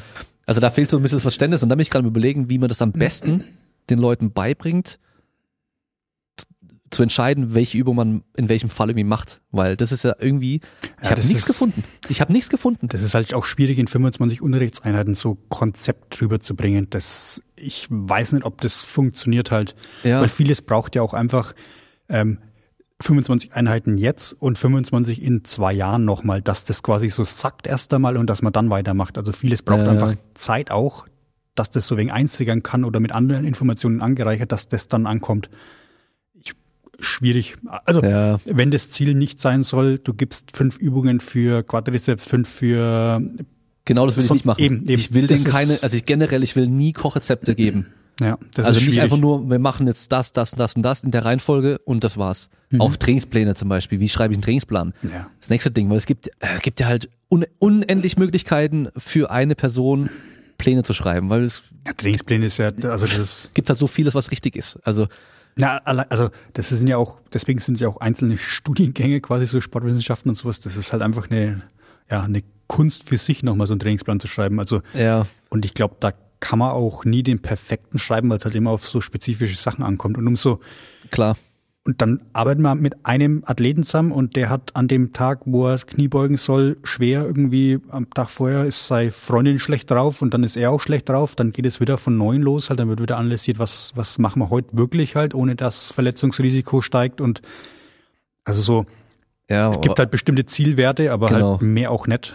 das ist halt das Problem, weil ich frag die ja auch, was, was wollt ihr gerne hören? Mhm. Weil ich kann natürlich auch das noch ein bisschen anpassen und so. Und die würden halt gerne wissen, okay, wie entscheide ich jetzt, wann ich was im Training mache und so weiter. Und das ist halt das Problem. Es ist halt super schwer, da denen irgendwas an die Hand zu geben, was sinnvoll ist, ohne einfach pauschal zu sagen, so macht man's. Ja. Weil das möchte ich halt Im nicht. Endeffekt kann man pauschal sagen, wenn nichts dagegen spricht, macht man es so wie geplant. Ja, genau. Und wie Ja. plane ich dann, ist die nächste Frage. ja, ja. Ja, das ist so, das ist so gerade mein, mein Problem, was ich habe, weil Ja, ich habe auch versucht, ich hab, bin so viele Bücher jetzt noch durchgegangen und sowas und es gibt da halt irgendwie nix so direkt, was, was dir hilft zu entscheiden, was du wann machst. So, du musst halt irgendwo die ganzen Hintergrundinformationen haben, das ganze Grundwissen haben, ähm, Vor- und Nachteile von den verschiedenen Sachen kennen Ja. und dann halt die Person an sich auch noch kennen, also den Probanden oder den Kunden oder den Athleten Ja. oder sonst irgendwas, Patienten und ähm, und dann kannst du anfangen zu entscheiden und dann ist ja im Endeffekt auch nochmal echt ein Ausprobieren. ja. Das ist das nächste Ding. Vielleicht auf Ampelsystem runterbrechen oder sowas halt, das ist- macht's halt dann Ja. zwar nicht richtiger, aber halt einfacher, ne? Ich habe überlegt, ob ich so einen Entscheidungsbaum irgendwie entwickeln kann. Naja. Weißt du, was, was man halt irgendwie oben anfängt und dann hat die Person, äh, ist, also ja, nein, erstmal, dann geht es schon Mhm. mal in zwei Richtungen, spaltet sich's auf und dann immer weiter, immer weiter. Aber ich glaube, das könnte halt unendlich groß und komplex werden. Naja, oder am- Ende heißt es dann, nein, anderes Training und der Athlet sagt dir aber, ich würde das trotzdem gern machen. Ja. Oder, oder sowas kommt dann raus. Ne? Und das Ding ist ja auch, es könnte halt auch sein, dass am Schluss halt rauskommt, wir machen irgendwie nur äh, Außenrotation in der Schulter und keine Ahnung was. Und ähm, aber eigentlich ist Training in der Regel ja meistens trotzdem recht grundlegend. Wir machen irgendwie große Verbundsübungen, Ja. Alle möglichen Bewegungsrichtungen und so weiter. Und ähm, die Ausführung muss halt stimmen und die Belastung wird halt spezifisch gesteuert dann und so. Das ist halt schwer. Ja, oder dann kommt halt der, der Physio quasi mit seinen 20 Minuten und sagt, ich kann doch jetzt da in den 20 Minuten nicht nur keine Außenrotation machen. Fünfmal Ja. zehn, sage ich jetzt einfach mal. Sondern ich muss Dreimal doch zwölf oder dreimal 15 ist der Klassiker in Ja, der Physio. ja, so, ja, dreimal fün- 10 bis 15 so. Ja, ja, das ist das Ding. Ähm, kann ich doch nicht machen, dann muss ich doch mehr machen und dann wird wieder rumgehen, ja, schaut, was wir da machen. Also es ist sehr vieles, was einfach scheint, auch mit Trainingsplanung, ist am Ende sehr, sehr komplex. Ja. Ja, genau. Auch wenn der, der Plan am Schluss trotzdem super simpel Ja. ist, Ja. ist das, was man davor vielleicht gemacht hat, warum man den überhaupt dann so macht, vielleicht doch recht komplex. Ähm, und da wäre es wahrscheinlich gar nicht schlecht, wenn die Zusammenarbeit zwischen von mir Sportwissenschaftlern, Trainern, Athlettrainern, nennst wie du willst, und Physiotherapeuten noch ein bisschen enger sein könnte. Ja klar, das wäre das wär's also super gutes Ziel. Also nicht nur die ganzen Therapeuten, auch Ergotherapeuten, Logopäden, die Sportwissenschaftler, Trainer mit Physiotherapeuten, aber auch Ärzte, Ja. ganzen, ganzes, ganze Stuff quasi, wenn der mehr zusammendrücken wird, wird's bestimmt, hund- also da bin ich mich mal aus, ausnahmsweise 100% sicher, wird's eine bessere Versorgung geben. Also, Ja. Weil ich habe so das Gefühl, dass jetzt aktuell noch recht oft von den Physiotherapeuten auch erwartet wird, dass man mit den Leuten richtiges Training machen kann und denen halt sagen kann, genau was für Training sie machen sollen, so Empfehlungen geben, so ja, jetzt machen wir die und die Übungen sollst du machen und äh, das machst du dann auch zu Hause auch, hier kriegst du einen Trainingsplan fürs Fitnessstudio. Und Ja, das, das- ist halt so ein bisschen, Das ist halt auf beiden Seiten immer wieder mit Vorteilen, die Sportwissen, also ich könnte mir vorstellen, so muss ich anfangen, dass die Trainer denken, die Physio oder häufig denken, ähm, die Physios äh, massieren halt oder machen Faszien oder Ja. machen ja irgendwas touchy hands-on mäßiges und die Sportwissenschaftler lassen den halt dann Bizeps Curls machen. Ich glaube, da ähm, ist viel einfach auch noch Kommunikation zwischen den Berufsgruppen einfach entscheidend, Ja, ja. dass die Physios nicht immer nur massieren und die Sportwissenschaftler nicht immer nur Bizeps Curls, ich mach's jetzt einfach mal so einfach, Bizeps Curls machen, sondern dass das eigentlich sich häufig sogar überschneidet, was eigentlich Ja. Ziel der ganzen Sache ist. Ähm, Gerade nehmen wir es wieder das Beispiel mit Kreuzbandruptur. Es geht halt einfach drum erstmal, dass, dass man wieder die Kraftwerte hochbringt und dann ist es eigentlich irrelevant, ob das jetzt ein Physio ist oder ein Sportwissenschaftler. Der Physio hat halt vielleicht mehr den Einblick in dieser Rehabilitation, also mit OPs und sonstiges und der Sportwissenschaftler halt eher dann die Leistungskomponente im Hintergrund. Aber grundsätzlich ist das eigentlich egal, wer es macht. Hauptsache es findet auf einer guten Qualität statt. hm, naja. Ja, eigentlich sollte da auch, also da ist wahrscheinlich auch eine sehr große Überschneidung so. Wahrscheinlich so von dem zeitlichen Verlauf her geht's halt nur, dass der Physio wahrscheinlich früher Genau. den Patienten an sich übernimmt und dann halt der Trainer Sport- hinten ja, raus dann genau. mehr dann noch machen würde Ja. so. Und ähm, ja, wenn man sich halt anschaut, oftmals in der, in der in der Realität sieht es halt leider gar nicht so aus. Da kommt halt der Arzt und macht vielleicht eine OP und dann bist du beim Physio. Und sobald halt wieder einigermaßen alltagsfreundlich bist, dann ist halt Hm. Ist goodbye vorbei, und ja, ähm, gehen Sie ins Fitnessstudio Ja, ja. und dann äh, hast du da halt jemanden, der vielleicht gar keine Ahnung hat. Äh, wenn du Glück hast, hast du jemanden, der Ahnung hat. Drückst auf dem Fitnessstudio auf so einen ähm, Trainingsplan, wo heißt ohne, ohne Beine und Ja. dann geht's los, ne? Ja, genau. Ja, ist schon, schon irgendwie äh, schwierig, das äh, auch umzusetzen, muss man halt sagen. Ja, voll, ja. Oftmals die Zeit, die Mittel, alles fehlt halt oftmals, ja. Ja, es, es hängt halt an vielen Stellschrauben zusammen. Also die Zusammenarbeit zwischen den Gruppen ist schon mal äh, entscheidend und dann muss der Patient natürlich auch mitspielen. Das ist das Ding. Dann muss halt ähm, das Finanzielle auch geregelt sein, weil es kann nicht sein, dass eine Gruppe ähm, stark miteinander zusammenarbeitet und einer halt massiv weniger verdient wie der andere zum Beispiel. Ähm, gibt so viele Punkte, die dann eigentlich quasi da das Problem macht, dann auch, was aber jetzt muss ich sagen, auch ähm, besser wird, zumindest habe ich den Eindruck so, dass die Mediziner viel zugänglicher werden, beziehungsweise sind, wie man es eigentlich denkt. Ähm, also beziehungsweise alle Gruppen eigentlich drauf stehen, wenn man mit denen Kontakt aufnimmt und denen klipp und klar sagt, hör mal zu, ich, meine Kompetenz ist jetzt vorbei. Ähm, was würdest du Sportwissenschaftler nach 15 Wochen Kreuzband-OP äh, empfehlen für äh, Schnellkraft? Der Typ am Fußballplatz muss wieder drauf und was ist Ja, deine genau. Empfehlung dafür? Ich glaube, da wird jeder Sportwissenschaftler, Trainer, Athletiktrainer eigentlich die Hand küssen, wenn er so einen Anruf bekommen könnte. Ja, auf jeden Fall.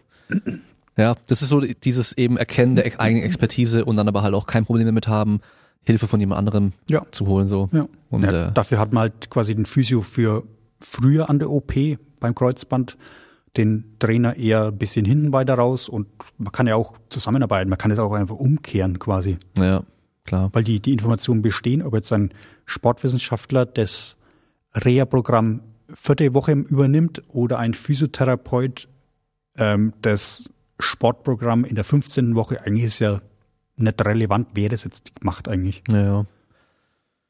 Was ich halt auch noch manchmal sehe, ist dann echt, dass halt irgendwelche Sportartentrainer ihre Athleten Ja, halt behandeln. Ja, das kommt Weißt dann nochmal so, oben drauf. Ja. Äh, oh, leg dich mal hin, ich knackse den Rücken, weißt du, und so ein Zeug. Ja, das ist dann auch wieder so ein bisschen, wenn es knackt ist, muss ja was passiert sein und so. Ja, aber da haben, wir, da haben wir jetzt schon wieder die nächste Ebene, die ich gerne mit reingenommen habe. Man hat jetzt Ja. diese Ärzte, Therapeuten, Trainer, dann kommen die, äh, die, die Sporttrainer quasi dazu. Dann kommt natürlich noch der Athlet selber dazu, dann kommt der Alltag vom Athleten dazu. Und die dann Eltern vielleicht die noch. Eltern, genau, dann sagt der Fadi, er hat das auch schon Kreuzband gehabt und war nach zehn Wochen wieder auf dem Platz gestanden. Oder die Jungs aus der Bundesliga stehen ja nach zwölf Wochen wieder auf dem Platz. Warum brauchst du jetzt 15 Wochen? Und so ja, gibt oder, es halt, oh, dieses, äh, die ganzen Gewichte können ja nicht gesund sein. oder das. und dann kommt halt immer eine Ebene auf der anderen und deswegen Ja. wird das Ganze so schwierig umzusetzen. Ja. Was, was nicht bedeutet, dass man es nicht versuchen soll, aber es ist halt einfach sehr, sehr schwierig. Ja. Und was wünschst du dir denn so in Zukunft, wie sich die Physiotherapie in Deutschland entwickeln sollte? Oder was, was hoffst du? Was ich hoffe, was ich hoffe, ähm, gute Frage. Ähm, ich hoffe, dass die Wahrnehmung, die ich habe, ähm, sich auch in objektiven Zahlen widerspiegelt. Also quasi, dass ich den Eindruck, den ich jetzt ähm, in meiner Blase habe, dass der auch tatsächlich so stimmt, dass es immer schrittchenweise Richtung äh, evidence-based mehr läuft. Das wäre so quasi der Wunsch, Hoffnung und was auch immer. Hm. Ja, können wir nur hoffen, dass es passiert. Also ich nehme es aber auch so wahr, Mhm. dass da auf jeden Fall eine Entwicklung stattfindet. Kann natürlich wieder an Blase liegen, weil man jetzt halt Ja, ja, ähm, eben. nur mit solchen Physiotherapeuten auch zu tun hat Ja. und ähm, dann auch die, die das halt auch vorantreiben, irgendwie auch noch mehr sieht. Ich denke mal, da gibt es bestimmt noch auch genug andere, die da irgendwie auch dagegen gehen, weil sie sich vielleicht so ein bisschen äh, angegriffen fühlen. Ja, bes- bestimmt. bestimmt. So, boah, ich habe jetzt hier irgendwie für keine Ahnung wie viele zigtausend Euro meine ganzen ähm, Zusatzausbildungen gemacht und ihr sagt mir jetzt, dass es alles äh, überhaupt nichts bringt, ähm, muss man jetzt irgendwie so ein bisschen krasser auszudrücken äh, oder sagt, dass mein komplettes mein komplettes Feld irgendwie ähm, nichts bringt. Ja, also Ja. gibt's ja dann auch irgendwie so ähm, ja, das ist natürlich dann auch nochmal ein Thema, glaube ich. Also Ja, das sind halt dann, da sind halt auch wieder dann Ängste im Hintergrund. Es heißt dann zwar vielleicht, ähm, ihr sagt, das und das funktioniert nicht, aber im Endeffekt ist vielleicht dahinter, ich habe jetzt eine als Physio eine Praxis. Ähm, ich kann ja dicht machen, verdiene damit kein Geld mehr, kann mir nichts mehr leisten, beziehungsweise meine Lebensgrundlage geht einen Bach runter. Also viele, die halt ähm, bestimmte Sachen so ausdrücken, meinen aber was ganz was anderes. Also kann ich mir vorstellen. Ja. Und da ist halt das eine Existenzbedrohung, wenn ich sage, ähm, Osteopathie funktioniert so nicht, aber es gibt, ich sage jetzt mal 20.000 Osteopathen in Deutschland, dann ist das, die halt nur Osteopathie machen, dann ist das eine existenzbedrohende Aussage von mir. Ja, klar. Deswegen ist das, ähm, Entschuldigung, ist es halt immer zu relativieren, beziehungsweise man muss halt wissen, warum manche dann so reagieren, wie sie reagieren. Ja. Weil wenn ich jetzt dir sage, ähm, einen Trainer braucht man immer, das kann der Physio komplett übernehmen, dann ist hier auch Feuer in der Hütte oder im Keller. Ja, auf jeden Fall. Ja. Oder wenn glaub, man sagt, Physiotherapeuten sind die besseren Athletiktrainer. Da muss man mich halt erstmal davon überzeugen. Ja, ja. Aber Ja. das ist halt, also das sind halt immer so Aber das existenzbedrohende ist ja auch wieder so ein äh, Punkt eigentlich, wenn du dir mal anschaust, wie viele Mannschaften einen Physiotherapeuten haben. Also Mhm. die meisten größeren Sportmannschaften haben alle einen Physiotherapeuten. Mhm. Athletiktrainer erst ab einem bestimmten Niveau in der Regel, wenn halt auch ein bisschen mehr Geld da ist und sowas. Ja. Und bis dahin übernimmt meistens der Physiotherapeut oder halt der Sportarttrainer selbst dann auch das Athletiktraining. Ja. Das heißt, die Rolle wird ihnen einfach nochmal mit aufgedrückt. Auch wenn die vielleicht die Kompetenz dafür nicht haben, Mhm. kann ja sein, dass sie sie haben, aber kann auch gut sein, dass sie eben nicht haben. Ähm, ja, also von daher, Aber da, auch da muss halt wieder schauen, wenn der Verein halt Summe X zur Verfügung hat, klar, ähm, holt man da jetzt den Trainer, der Tausender teurer ist, den besseren Trainer oder einen zweiten Trainer dazu oder holt man sich einen Athletiktrainer? Im Zweifel würde ich sogar vermuten, dass ähm, das Sportartspezifische sogar mehr ausmacht wie dann das Körperliche im Zweifel. Also es gibt bestimmt auch Sportarten, wo es nicht so ist, aber ähm, gerade wenn wir jetzt bei Fußball bleiben, ich denke, dass ein Messi körperlich keinen Auftrag hat, aber halt einfach technisch so brillant ist, dass der einfach alle stehen lässt. Deswegen kann man, also es ist halt, ja, schwierig zu sagen und ähm, man muss vieles immer aus verschiedenen Perspektiven sehen, dass man sich da am besten reinfühlen kann. Ja, ja ich habe da vor kurzem erst, hat mir einer auf Instagram geschrieben, ähm, dass er gerade die Physio-Ausbildung angefangen hat, Mhm. ist im ersten Lehrjahr und äh, sein Ziel ist halt später mit äh, Sportlern zu arbeiten, Mhm. ob er die falsche Ausbildung gewählt hat. Und dann habe ich halt direkt zurückgeschrieben, so, nee, warum? Also äh, wahrscheinlich haben mehr Physiotherapeuten mit Sportlern zu tun als Athletiktrainer, weißt du, oder halt Sportwissenschaftler, ja. Ja. Also die meisten Sportwissenschaftler haben mit Sport am Schluss gar nichts mehr zu tun, erstmal. Mhm. Also leider. Äh, Und vor allem mit der Sportpraxis halt auch nichts so. Ja. Also Ja. von daher, ich kenne mehr Vereine, die auf jeden Fall Physiotherapeuten angestellt haben, als Leute, die einen Athletiktrainer extra eingestellt haben, der dann am besten noch äh, Sportwissenschaft studiert hat oder Ja, irgendwie ja. eine entscheidende, also eine entsprechende Ausbildung halt hat. Aber da ist halt wahrscheinlich auch, ähm, Physiotherapeut ist ja ein feststehender Beruf und Ja. Trainer oder Athletiktrainer ist ja immer so ein bisschen so äh, Nebelwand. Wer ist jetzt Athletiktrainer? Was ist das überhaupt? Gibt es da eine Ausbildung oder ist das ein So der- Wochenendkurs? Oder? Der ehemalige Topspieler, der jetzt äh, Genau. vor fünf Jahren aufgehört hat, ist jetzt der Athletiktrainer. Genau, genau. Ganz oft so, ja. Und da gibt's halt auch vieles, was halt gerade im Trainer-Sportbereich halt schwieriger ist wie als Physiotherapeut, weil da steht's halt, ja, Physiotherapeut ist Physiotherapeut, da hat man die Ausbildung und fertig. Mhm. Bei den Masseuren kann's dann auch, ist auch wieder, eigentlich ist es eher so Massagebereich mit dem Trainer, weil das ist auch so, es gibt ja diese Wochenendkurse, Massageausbildung, Lomi Lomi, wie auch immer. Ja. Ähm, und diese zwei Jahre Massageausbildung. Das ist, glaube ich, eher sowas, was mit Trainer übereinstimmt, denke ich. Weil es gibt halt auch diese längere Ausbildung oder Sportwissenschaftler oder Athletiktrainer, was auch immer. Und halt den Wochenendkurs quasi dafür mit der gleichen Bezeichnung oder mit einer sehr ähnlichen Bezeichnung. Okay. Also das eine ist dann Massagetherapeut wahrscheinlich, das Ausgebildete. Genau, genau. Und das andere ist dann halt Masseur, Masseur. ja. Und Okay. das als Laie zu, also zu verstehen, was der Unterschied zwischen einem Masseur und Massagetherapeuten ist, ist eigentlich nicht machbar. Ja, ja. Ja, das, äh, das, das passt ganz gut, ja. Das ist Ja. wie so mit dem Wochenend äh, Fitnesstrainer-Lizenz und ähm, eben halt irgendwie Sportwissenschaftsstudium oder sowas. Ähm, wo du dann irgendwie dann drei, vier, fünf Ja. Jahre, je nachdem, wie du es machst, halt brauchst. Ja, das ist äh, auf jeden Fall schon Und passend. dann der Sportwissenschaftler dann hinten auch mit, also Sportwissenschaftler mit meinetwegen sogar PhD-Abschluss hat hinten auf seinem Shirt Trainer stehen. Und der ähm, ja, Athletiktrainer mit zwei Wochenenden in Hamburg hat halt auch Trainer hinten stehen. Wenn überhaupt. Wenn überhaupt, ja. ja. Kannst du auch einfach so nennen. Ja, ja also, Ding. Und, und dann, dann, das ist halt für den Sportbereich schwieriger für die Trainer wie für die Therapeuten. Hm. Ja, auf jeden Fall. Vor allem habe ich auch das Gefühl, dass viele Sportler ähm, generell denken, also gerade so in dem Top-Sportbereich, dass Mhm. sie halt eigentlich im Optimalfall jeden Tag zum Physio gehen können. Ja. Und das brauchen. Ja. Weißt du, wie ich meine? Da, da entsteht gern mal so eine Abhängigkeit irgendwie. Sie denken, Mhm. die müssen da hin und sich die Faszien durchziehen lassen oder, oder knacksen lassen oder irgendwie massieren lassen oder behandeln lassen oder sonst irgendwas, ähm, damit sie sich schneller erholen oder mehr Leistung bringen können und so. Ja. Wobei Sport, also oder Hochleistungssport ist halt auch wieder ein komplett anderes Thema. Ne? Klar. Das sind halt einfach so subjektive Dinge und wenn halt dann der Topstar von Verein X, der irgendwie 40 Tore in der Saison schießt, sagt er um 12 Uhr, ihm tut das Bein weh, dann wird halt das Bein massiert. Da- Das ist unabhängig, ob das jetzt was bringt direkt oder nicht, be beziehungsweise bringt oder nicht, ist da jetzt falsch, sondern eher, es muss halt subjektiven Wohlbefinden steigern. Genau. Und das ist halt in einem Leistungssport also äh, mitentscheidend. Ja, auf jeden Und das, Fall. also, und das wird halt oft auch nicht differenziert zu Kreisklasse zum Beispiel. Hm. Ja, ja. ja, ich habe auch Athleten, die sich nach jedem Training rollen. Ja. Nochmal eine Viertelstunde ausrollen. Mhm. Und ähm, da sage ich jetzt auch nicht irgendwie, kannst du auch lassen oder so, oder, oder welche, die denken, sie müssen in die Sauna gehen zum Beispiel oder halt Mhm. ein Eisbad machen oder sonst irgendwas. Ja. Ja, äh, wenn du denen halt sagst, so, hey, die Studienlage zeigt eigentlich so, das hat vielleicht in de deinem Fall wahrscheinlich sogar gar keinen positiven Effekt, sogar vielleicht sogar einen negativen Effekt je nach Trainingsphase und so. Mhm. Ähm, lass es mal. Und dann denkt die Person aber, jetzt fehlt mir aber was. Weißt du, Ja, ich meine? Dann, genau. dann sag ich lieber, ja, dann mach's, wenn du dich gut fühlst damit so. Ja, halt, wie wir schon vorhin gesprochen haben, so Rituale und sowas. Ja. Gibt es ja auch viele Rituale mit Tape zum Beispiel. Also Ja. das Tapen an sich ja nicht so der Bringer ist, beziehungsweise nur kurzfristig.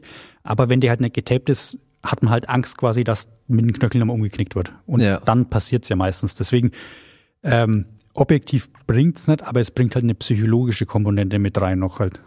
Im Hochleistungssport speziell jetzt. Da haben mir die Physis jetzt sogar gesagt, dass ähm, Kinesiotape in verschiedenen Farben eine unterschiedliche Wirkung haben soll. Ja, ja. Total geil. Ja. hat, also hat sie nicht, aber Ja, ja. Ähm, wenn halt als Beispiel, was kann man als Beispiel gut nehmen? Dortmund kann man ganz gut nehmen. Wenn ein Dortmunder Spieler gelbes Tape hat, wird es wahrscheinlich besser wirken, also ich lehne mich jetzt aus dem Fenster, wie ein rotes Tape oder was gibt's denn? Konkur Schalke Konkurrenz, ne? Ich bin nicht im Fußball drin, aber ich weiß, Schalke ist blau. Ja, dann nehmen wir, nehmen wir Schalke, also Dortmund gelb, Schalke blau. Wenn ein Dortmunder ein blaues Tape bekommt, könnte es, oder könnte ich mir vorstellen, dass es negative Effekte hat, genauso vice versa. Ja. Deswegen sind es so Rituale, die dann auch halt noch bedacht werden. Es Kinesiotape oder die Farbe von Kinesiotape ist nicht entscheidend, aber es kann psychologische Auswirkungen drauf haben. ja, auf jeden Fall. Und, so, und das sind halt wieder Ebene, wenn man sich die Studienlage anschaut, heißt, ja, das bringt nichts, das machen wir nicht. Ja, es heißt's, aber es ist halt noch, sind halt noch Ebenen drüber oder drunter zu bedenken. Ja.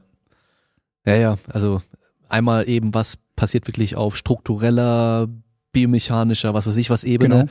und was passiert aber im Kopf von dem Typen dann, Genau. dem wir das Zeug da geben oder draufkleben oder so. Deswegen haben ja, zumindest so nehme ich das jetzt auch wahr, ähm, die Sportpsychologen aktuell ein bisschen mehr zu, was heißt mehr Zuspruch, finden mehr in der Öffentlichkeit statt wie vor fünf oder zehn Jahren. Ja, das auf jeden Fall. Ja. Ja. Weil es halt auch wirklich ein relevanter, entscheidender Faktor ist. Hm. Ja, passend auch dafür ist zum Beispiel ähm, sowas wie so eine Uniform Mhm. fürs Training. Also es gibt ja Leute, die haben irgendwie ein Problem, dann sich aufzuraffen, ins Training zu gehen Ja. und so weiter, weißt du, dann, dann zieh dein Outfit an, was du im Fitnessstudio trägst Mhm. Und dann gehst du los, weißt du, so, dann, dann ist es schon okay. Das ist wie wenn der Power Ranger seinen Anzug anzieht, dann äh, geht's halt ab, weißt du, so, wie ich mein. Und ähm, hier genau das Gleiche, so, ich habe dann mein T-Shirt, wo halt vorne noch irgendwas draufsteht, ich habe meine Gewichtheberschuhe, ich, meine Kniestulpen, alles drum und dran, so, ich habe meine, meine, äh, mein, was habe ich vorhin gerade gesagt? Also du, du durchläufst halt dein Ritual quasi. Ritual, ja, ich habe meine Uniform in Ja. dem Fall. Genau, und dann bin ich ready fürs Training so. Genau. Ja, und das ist, Das, das kann ja auch mit Aufwärmen, ähm, Genau. Warm-up-Routinen sein halt. Es Ja, ja. kann sein, dass man jetzt, äh, was kann man da wieder nehmen? Gut, ähm, statisches Dehnen macht, obwohl man weiß, dass es nicht so viel Einfluss hat. Macht er es und braucht's, weil er es subjektiv einfach braucht, dann ja, kann ich halt mit ihm sprechen, wieso magst du das? Und ähm, ja, probieren wir mal, aber ähm, wenn er das beibehalten will, dann soll er es halt beibehalten. Also hm. Ja. Das sind halt immer wieder äh, Schwierigkeiten, beziehungsweise man muss halt einfach Hochleistung oder Leistungssport von regulären Hobby und äh, Patienten, Klienten unterscheiden. Ja. Jetzt, wo du gerade statisches Dehnen vorm Training ansprichst. Mhm. Ähm, Mach mal dann. ja, ja, auf jeden Fall. Zeige ich dir dann, wie man es macht. Ja, genau. Äh, kannst du irgendwo rumdrücken, damit es noch besser geht oder ja, sowas. ich, ich, ja, ja. Genau.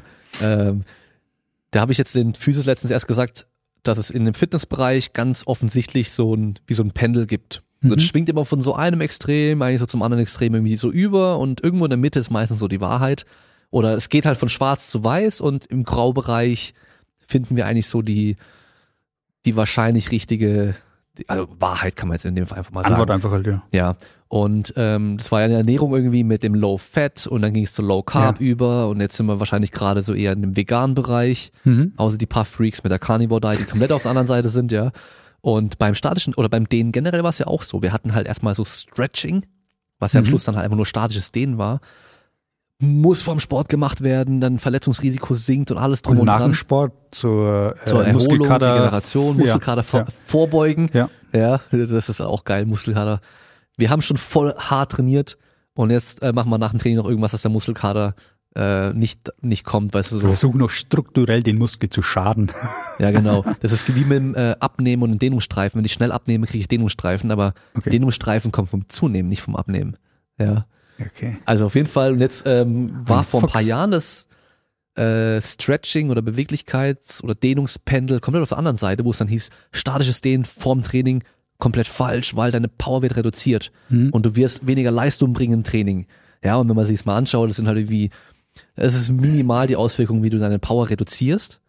Usain Bolt sollte vorm Sprint im Finale wahrscheinlich nicht eine Viertelstunde seine Beinbeuger dehnen. Aber selbst wenn er es will, dann soll er es machen halt. Weil wenn Ja. er unter, wenn er 9-9 läuft oder was, dann, dann soll er einfach das machen, was er will. Und wenn er vorher, fünf Minuten vorher ein Eis isst, jeden, jedes Mal, dann, dann kriegt der Usain Bolt halt ein Eis vor, vom Rennen. Also, Ja, aber das, was ich denen halt damit vermitteln will, ist halt, wenn es halt auf die, wirklich auf diese ein, zwei Prozent ankommt. Ja. Dann sollte er es wahrscheinlich nicht machen. Aber wenn jetzt hier der Ja. Schorsch, sagst du immer, gell? äh, der Schorsch da Der vorm, vorm Training äh, sich da ein bisschen dehnen möchte, damit er sich besser fühlt danach, dann ist es gerade egal, ob der danach dann, ähm, falls er Kniebeugen von mir aus macht, 97,5 oder 98 Kilo Kniebeugen schafft. Ja? Ja. Weil der Unterschied ist komplett irrelevant. Und dann geht das Pendel halt irgendwann zurück und dann merkt man halt so, hey, pass mal auf, wenn ich mich jetzt richtig lange statisch dehne, dann habe ich für einen akuten Zeitraum danach eine reduzierte Power, einen Mhm. reduzierten Power-Output. Der geht aber nach einer Viertelstunde ungefähr wieder weg, dieser, dieser Verlust.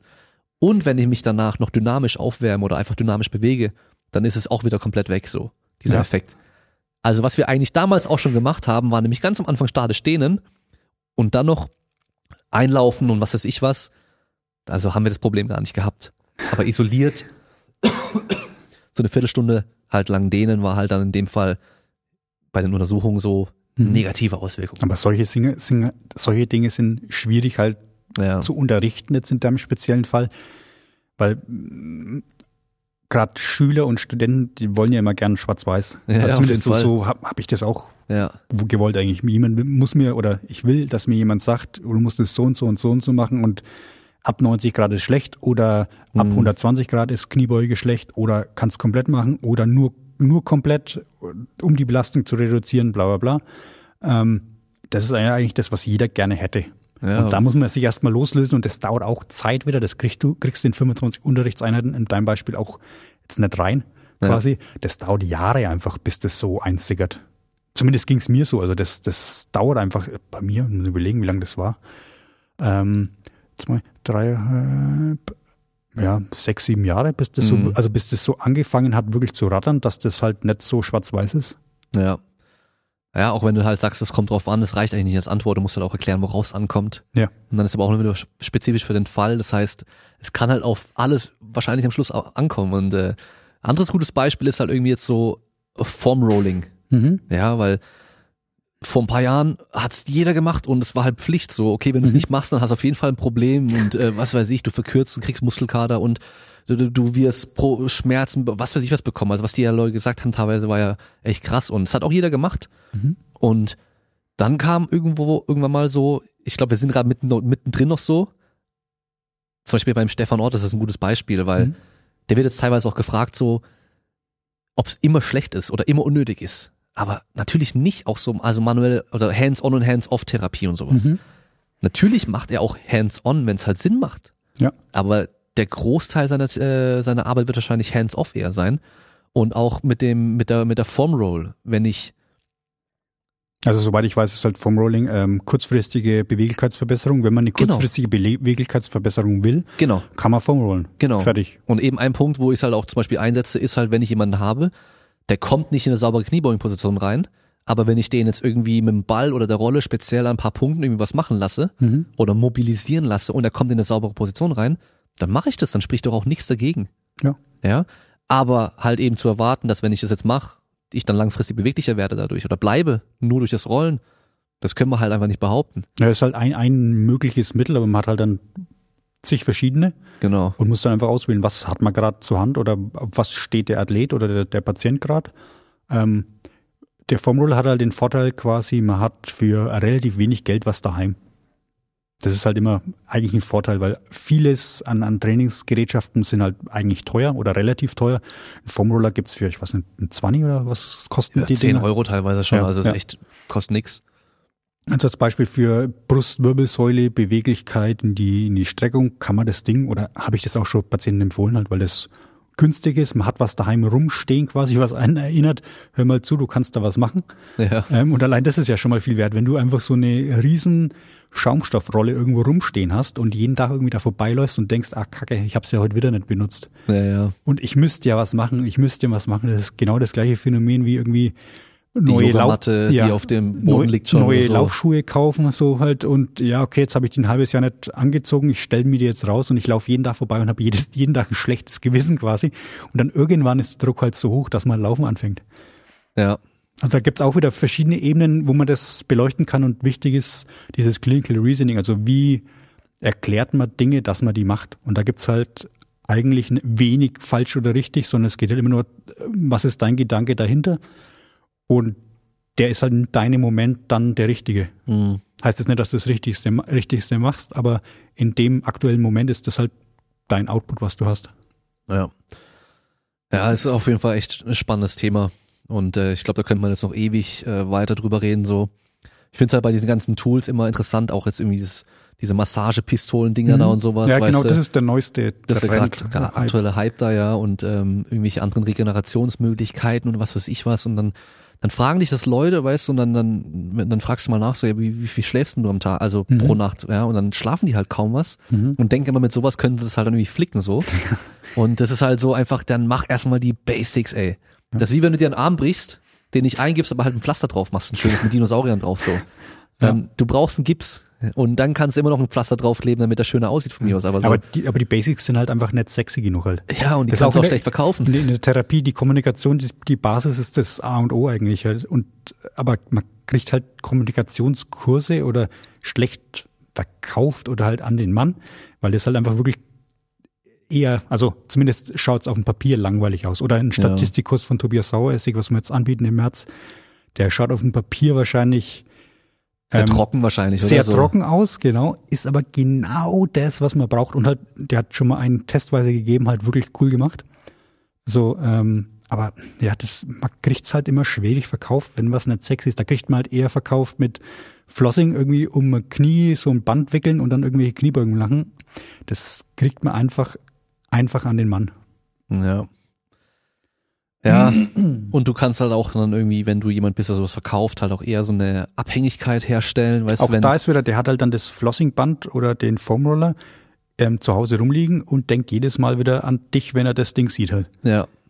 Ja, und dann denkt er vielleicht auch so, ja, als der es mir gewickelt hat, das war schon viel besser und Ja, ganz genau, anders so, genau. ich, ich muss noch mal zu dem gehen und so weiter. Also das, Ja, na genau, dann denkt er wieder an dich anstatt an den anderen Therapeuten, der vielleicht zehn Minuten weniger Fußweg von ihm weg ist. ja, ja Also es ist sind schon halt- krass. Ja, ja, äh, es ist halt die, die Datenlange, La, La, Datenlage von der Wirksamkeit ein Faktor und, darüber, und darunter gibt's halt viele Faktoren, wirtschaftliche Faktoren, Marketingfaktoren und so weiter und so weiter. Ähm, das ist halt, ja, und das alles gibt dann ein Bild. Ja, Die Datenlage ist für mich wirksamkeitsmäßig das Richtigste und Wichtigste. Einfach dahin hingehen, weil ich mich auf sowas berufen kann. Also ich kann sagen, hört mal zu, ähm, 90 Prozent der Leute brauchen ähm, ein Jahr zur Erholung, zur Reha. Dann weiß ich, okay, das kann ich sagen. Es gibt welche, die brauchen weniger, gibt welche, die brauchen länger, aber da habe ich was quasi schwarz auf weiß in Anführungszeichen, ähm, das, das bestätigt, beziehungsweise die Beobachtung zeigt, dass es so ist. Und bei den anderen ist halt immer ein bisschen schwieriger, ein bisschen mehr ins Graue. Ja. Aber grundsätzlich kann man eigentlich zusammenfassen, dass man auch ein wenig Demut haben sollte von den ähm, ja, nicht wissenschaftlich belegten Therapien, beziehungsweise von den Therapeuten vor allen Dingen, Therapien eigentlich nicht so, weil das ist ja, ja, äh, nee, ich muss anders sagen, von den Therapien nicht keine Demut haben, aber von den Therapeuten, die es anwenden. Weil die versuchen halt auch eigentlich das Beste, was sie haben. Und ja, das muss man einfach akzeptieren, dass halt manche ähm, die Zeit nicht haben, weil halt andere Faktoren mit reinspielen, das Geld nicht haben oder einfach sonstige Faktoren, die einfach das nicht möglich machen. Ja, ist ja in der Regel wahrscheinlich auch nicht böswillig. E eben, eben, das ist ja sie, eigentlich sie, von allen das Beste gemeint. in der Regel mit, nach bestem Gewissen eigentlich. Genau, ja. genau. Und ähm, es kann an der Ausbildung liegen, dass sie nichts anderes erfahren haben. Es kann daran liegen, dass sie die anderen Sachen irgendwie gar nicht erst, ähm, denen gar nicht erst ausgesetzt sind und gar genau. nicht erst die Möglichkeit haben, da ja. was zu lernen oder eben dann auch vielleicht irgendwie die wissenschaftliche Grundlage einfach auch fehlt und ähm, also, sie vielleicht gar nicht wissen, dass sie es lernen ja. sollten, um eben das irgendwie später überhaupt dann erstmal überlegen zu können, hey, macht das hier Sinn oder macht das keinen Sinn vielleicht ja. so. Allein schon bei Physio mit Science, ähm, ist man jetzt nicht auf Facebook, Instagram oder Twitter, dann kennt man uns halt nicht. Also da muss sich halt auch das dem Klaren sein halt, auch wenn man da in seiner Blase halt bekannt ist, aber es gibt genug Leute, die halt das nicht kennen und dann halt dieses einfach, einfache Format quasi nicht konsumieren können.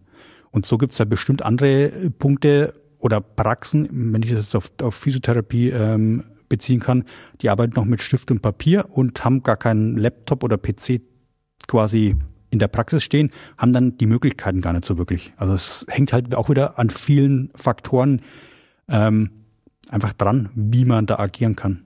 Aber wie du sagst, ich denke, dass jeder eigentlich das beste aktuelle Wissen abruft, was er hat. Ja.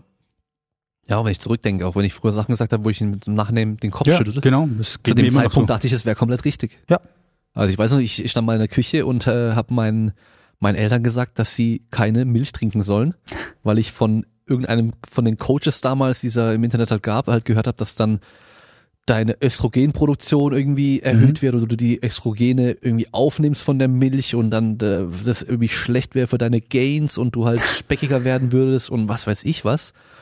Also halt einfach irgendwas ja. einfach, weißt du? Und ich dachte halt, okay, das stimmt so. Das, mhm. das, der hat es ja richtig erklärt und die Kühe bekommen auch irgendwelche ähm, Hormone und was weiß ich was und so, weißt aber ich konnte es halt nicht bewerten. Ja, ja. Und das war das Problem. Jetzt schüttle ich auch den Kopf drüber und trinke halt ganz normal jeden Tag meine Vollmilch und so. Also. Ja, aber, aber das war halt damals das, das Beste, was du so drauf hattest, ja. was ja in dem Fall auch ganz gut war dann. Und halt mal entwickelt sich weiter. Und das ist genauso mit den Therapeuten. Selbst wenn die ähm, wissenschaftlich datenlagenmäßig was machen, was vielleicht nicht so optimal scheint, ähm, können die das durch Kommunikation zum Beispiel auch wieder ein bisschen ja, ja glatt bügeln quasi. Wäre natürlich besser, wenn die mhm ähm, eine guten, gute evidenzbasierte Therapie anbieten, plus die gute Kommunikation, die sie haben. Das wäre natürlich das Optimum. Aber ja, da muss man halt auch fairerweise sagen, manche ja, haben die Mittel, die Möglichkeiten, die Zeit nicht dafür. Oder zweiköpfige Familie oder was der Geil, was ja. alleinerziehende Muttis oder sowas halt, das ist halt einfach katastrophal dann. Also da, da geht's halt ums Überleben quasi oder um, da brauche ich mir nicht irgendwie denken, die kann sich drei Stunden am Abend noch hinhocken und Studien lesen. Ja, ja. Das geht nicht.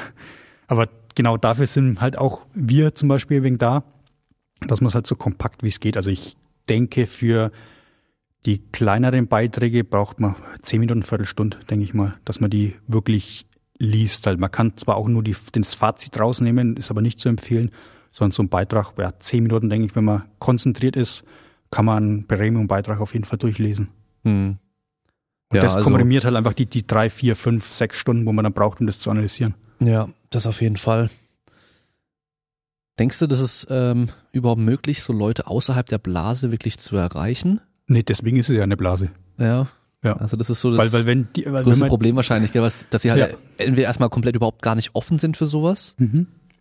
ähm, oder halt auch das, wie gesagt, gar nicht erst äh, sehen und mitbekommen. Ja. Also ich weiß jetzt nicht äh, eure Zahlen und so weiter, ähm, wie groß es ist, aber ich gehe mal davon aus, ihr seid jetzt schon auch irgendwie flächendeckend irgendwo auch so, was ihr, wo ihr hinkommt ähm, an an vielleicht Leute, die das halt auch konsumieren. Äh, ja, aber ja, aber da muss man halt sagen, wir haben halt nur diese soziale Medienblase hauptsächlich. Ja. Wenn man jetzt denkt, ähm, ist ja unabhängig vom Alter, aktuell sind ja sogar die Älteren wieder mehr drauf. Ähm, ein, ah genau, was ich gehört habe ähm, von einem Studiengang, die 18-Jährigen, 18 bis 20-Jährigen sind gar nicht mehr so auf Facebook unterwegs. Nee, nee. Ähm, deswegen kann es halt sein, dass die ganz junge Generation uns gar, bisher zumindest gar nicht so wahrgenommen hat, weil die halt auf diesen klassischen Medien, die wir spielen, gar nicht mehr so drauf sind, sondern auf, was gibt's denn aktuell? TikTok zum Beispiel. TikTok und Snapchat. Ja, Müsst ihr ja. anfangen, Videos zu machen. Ich, ich habe äh, TikTok habe ich mir meine Nichte mal angeschaut. Ich verstehe es nicht ganz halt, beziehungsweise ähm, ich habe jetzt nur mitgekriegt, dass ein paar andere äh, Jungs und Mädels da auf TikTok unterwegs sind. Aber ich also Also TikTok verstehe ich, das ist einfach wie Wein damals. Das heißt kurze ja, ja, Videos. ja, aber ich, ich ähm, also ich, ich viel wüsste- mit so Tanzen und mhm. Nachsingen Liedern und sowas. Ja, aber ich muss Tanzen sagen, ich verstehe Twitter verstehe ich eher nicht. Twitter ist eigentlich Also Twitter habe ich nie verstanden. Twitter ist eigentlich ganz eigentlich wie Fokus-Magazin oder sowas halt. Da gibt's einfach Artikel und da gibt's einfach einen Link dazu. ja. Also das ist wirklich ähm, eher informationsblank, unkommentiert Information und darunter gibt's halt manchmal Diskussionen, aber das ist und so kann's halt, also die Leute außerhalb der Blase erreicht man natürlich nicht, weil die, deshalb sind's ja außerhalb der Blase. Naja. Aber wir versuchen halt über ähm, Teame-Zeitschriften zum Beispiel, Physiopraxis sind wir, glaube ich, drin.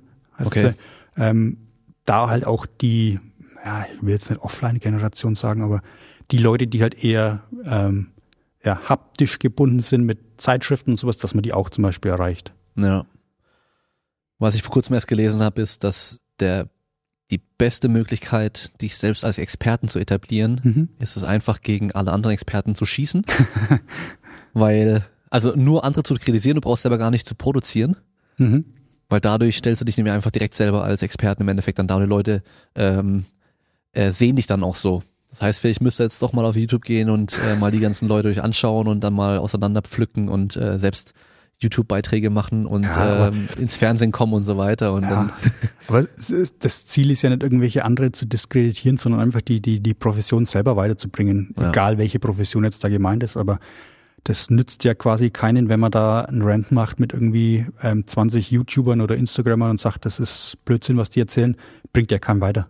Also ja. es bringt halt einen weiter, dass man sich, ähm, wie wir es halt jetzt machen, jeden Tag hinhockt und Studien durcharbeitet und die so zusammenfasst, dass halt jeder was draus ziehen kann, der es haben möchte. Und Mhm. so dieses äh, ja, ähm, Ego-Sache, das bringt eigentlich wenig. Also au- auf, auf kurzfristig vielleicht eine Befriedigung, so wo man sagt, okay, jetzt habe ich dann, jetzt habe ich dann was gezeigt, jetzt ist es vorbei. Ja.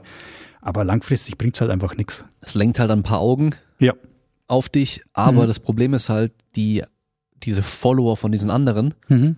Die wirst du eh nicht umstimmen können. Ja, Genauso wie du die anderen auch nicht umstimmen kannst. So, Ja. Das, ist, das meist ist ja oftmals so, dass man, dann diskutiert man, aber bleib, beide beharren auf ihrem Standpunkt. Ja, ja, so, ja. und die wenigsten äh, sind dann mal so und können dann auch zugeben, so, okay, ich habe hier einen Fehler gemacht oder okay, ah, das scheint wohl doch sinnvoll oder richtig zu sein, was du da sagst und so, sondern Mhm. beide einfach nur wie so zwei Hunde, Ja. die, wo ein Zaun dazwischen ist, kläffen sich halt an und äh, man kommt nirgendwo hin. Ja. Ja. Auch wenn es halt Drama ist und äh, die Leute drauf stehen. Aber ich glaube, sowas gibt halt auch Klickzahlen. Ja, auf ich. jeden Fall. Das, das klick, gibt am meisten Klickzahlen. Ja, das Ist ist halt bei, so. bei uns bei den Beiträgen eigentlich auch öfters mal so. Alles, was so quasi schwarz-weiß ist, bringt viele Klicks und alles, was so quasi ähm, Basis ist, Must-Read-Sachen, gibt relativ wenig.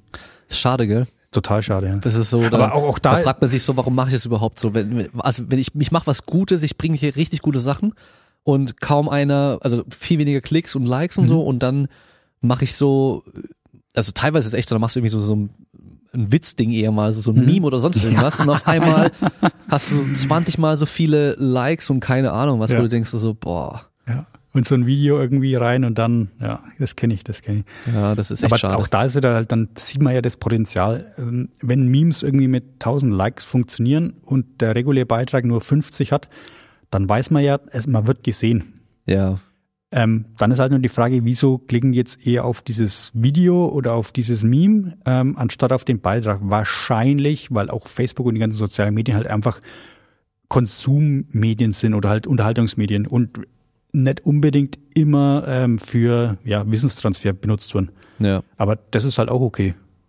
Weil Ja. irgendwie, weil dann weiß man ja, diese Beiträge bleiben oder werden gesehen.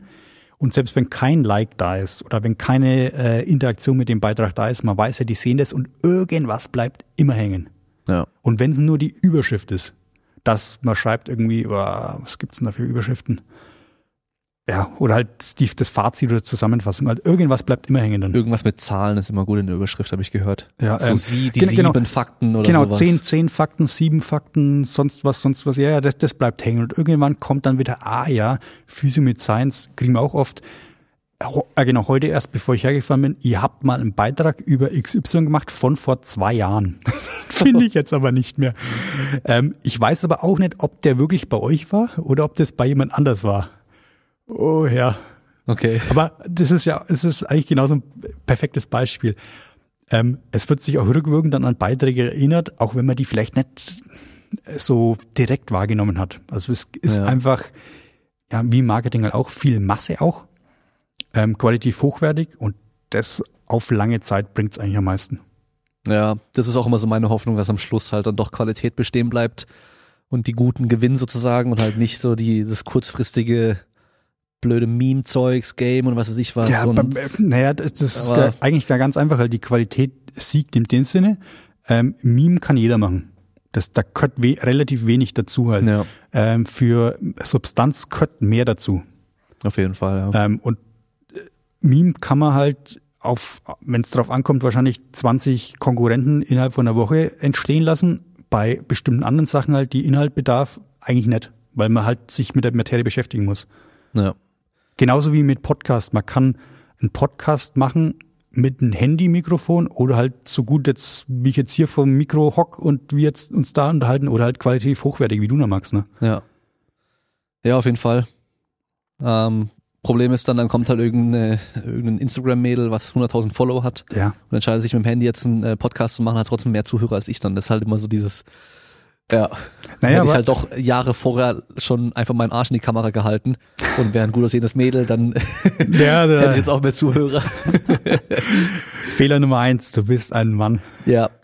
Ja, aber ich meine, dann, dann ist es halt auch so, das muss man ja auch dann auch erkennen und akzeptieren und dann auch wieder für sich nutzen. Also wenn man weiß, hey, solche Mhm. Memes, die, da, da kriege ich viel mehr Leute, dann verpacke ich das halt vielleicht manchmal auch irgendwie so ein bisschen so, bisschen reißerischer, mach nur den Titel so, dass ich weiß, mehr Leute lesen das und der Inhalt bleibt trotzdem der gleiche, weißt du, ich meine? Zum So, Beispiel, ja. ähm, Beziehungsweise man kann sich halt einfach entscheiden, macht man das reißerischer oder macht man das nicht reißerischer? Weil die Leute, gehe ich davon aus, die so, ähm, ja, ich sag jetzt mal das Instagram-Game da, Game bespielen mit Bizeps-Pose irgendwie, wo 100 Bilder gleich ausschauen. Ich denke nicht, dass man ähm, von einem Follower, der das halt irgendwie immer liked, irgendwie was erwarten kann. nee, auf keinen Fall. Und dann ist die Frage, ich habe lieber 10.000 qualitativ hochwertige Ja. ähm, Follower wie 100.000, die halt einfach irgendwie ja, nackerte Kerle oder Weiber sehen wollen und dann halt, ja, kommt nichts dabei raus am Schluss. Ja, ist schon so.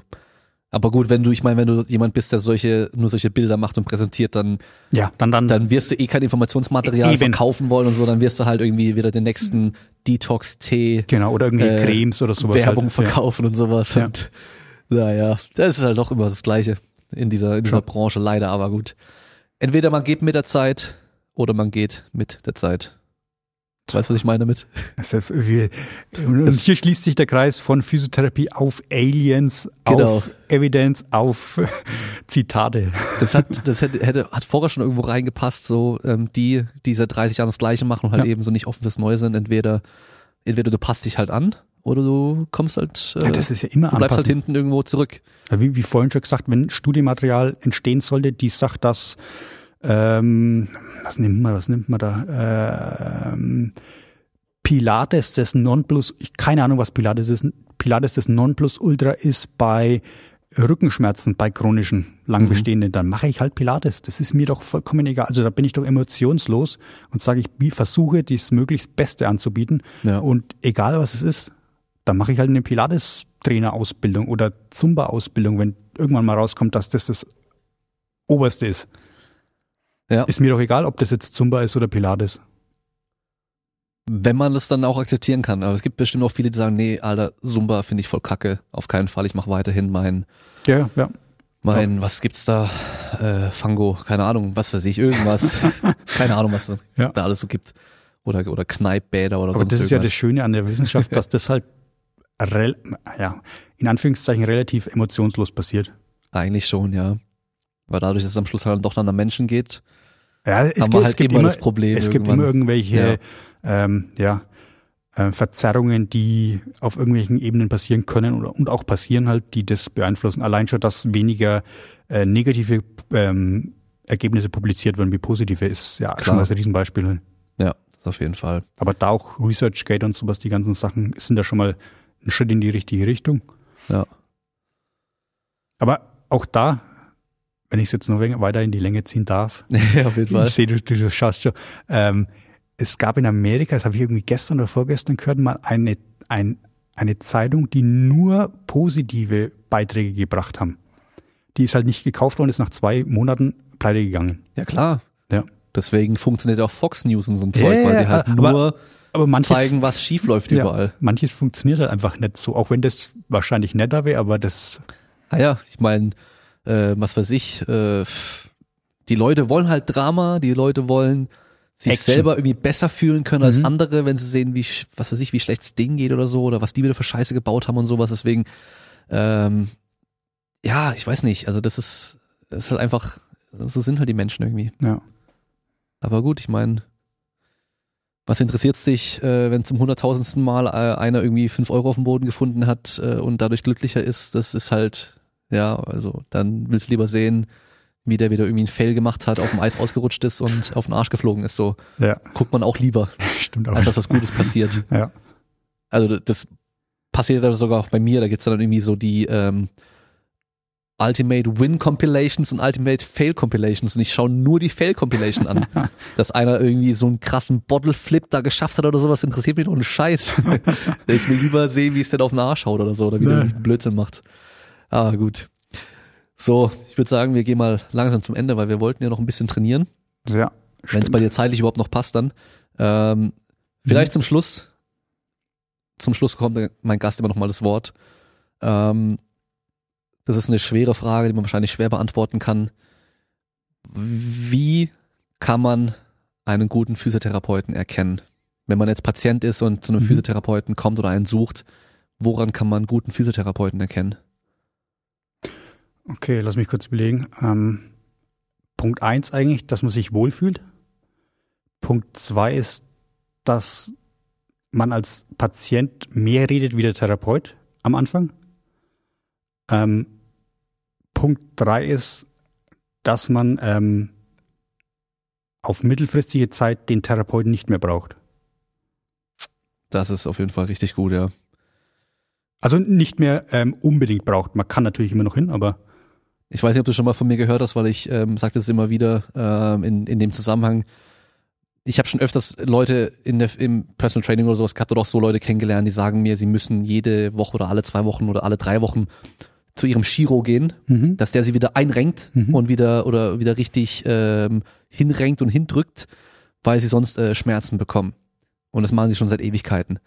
Und dann sage ich zu denen halt immer so, hey, wenn dein Auto, wenn du jetzt äh, liegen bleibst im Auto und du gehst zum Autohaus, äh, zur, zur Werkstatt und die reparieren dein Auto und die nächste Woche bleibst du wieder liegen, gehst wieder zur Werkstatt und dann bleibst du wieder liegen, gehst wieder zur Werkstatt und das Mhm. Auto kackt immer wieder ab, dann wechselst du doch normalerweise irgendwann die Werkstatt, weil irgendwie finden sie das richtige Problem nicht ja, und irgendwas könntest du kurzfristig nicht halt. lösen und eigentlich gehst du in eine Werkstatt, also sollte es so sein, gehst zur Werkstatt, die reparieren das und danach brauchst du dann nicht mehr hingehen, wenn dein Auto wieder läuft. Ja.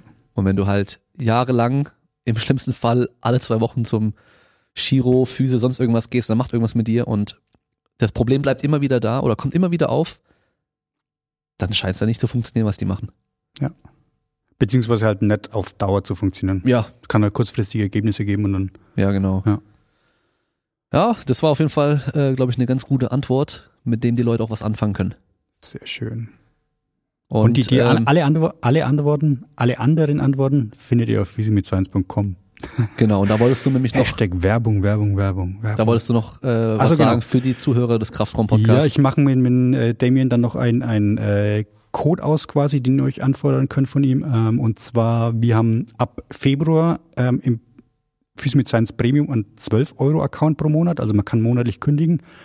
Ähm, der wird ab Februar 12 Euro kosten und wir können euch den noch mit dem Kraftraum-Code quasi anbieten für 10 Euro. Also 2 Euro billiger. Habt ihr da irgendwelche Vorgaben, wie so ein Code aussehen muss? Nee, nee, aber ich, ich spreche das dann mit dir ab nach, nach der Sendung und dann. Weil sonst könnte man ja auch gleich sagen, weißt du, dann, Ah, nee, nee, nee, das machen wir schon. Die müssen sich melden bei dir. soll sich bei mir melden. Ja, selbstverständlich halt. Okay, oh, aber nicht, dass sich dann äh, oh, Am- ein am paar besten- tausend Leute bei mir melden. Ey. Am besten, was, was kann man machen? Was kann man gut machen? Kraftraum, Physio. Genau, genau. Mach mal Kraftraum, Physio. Groß Kleinschreibung wichtig bei euch? Das machen wir dann nachher. Das, das sage ich dir dann. Okay, Der, also der, da der, ihr- der will sich nur drücken, dass, er, dass ihr euch ihr, ihr ihn nicht anschreibt. okay, also das heißt, ihr könnt mich dann über Instagram oder über E-Mail kontaktieren. Nicht über Facebook, weil da schaue ich eh nicht rein. Und dann kriegt ihr den, den Code, dann könnt ihr bei Physio Meet Science nochmal günstiger das Premium-Angebot äh, bekommen. Ja. Also man kann sich runterladen als PDF dann immer. Perfekt. Cool. Dann sind wir am Ende für heute. Vielen Dank. Vielen Dank, dass du da warst, dass Danke, du den dass langen Weg auf dich genommen hast. Hier sein durfte. War auf jeden Fall wieder ein sehr interessantes Gespräch. Und ähm, an alle Zuhörer, wir hören uns beim nächsten Mal. Ciao. Ciao.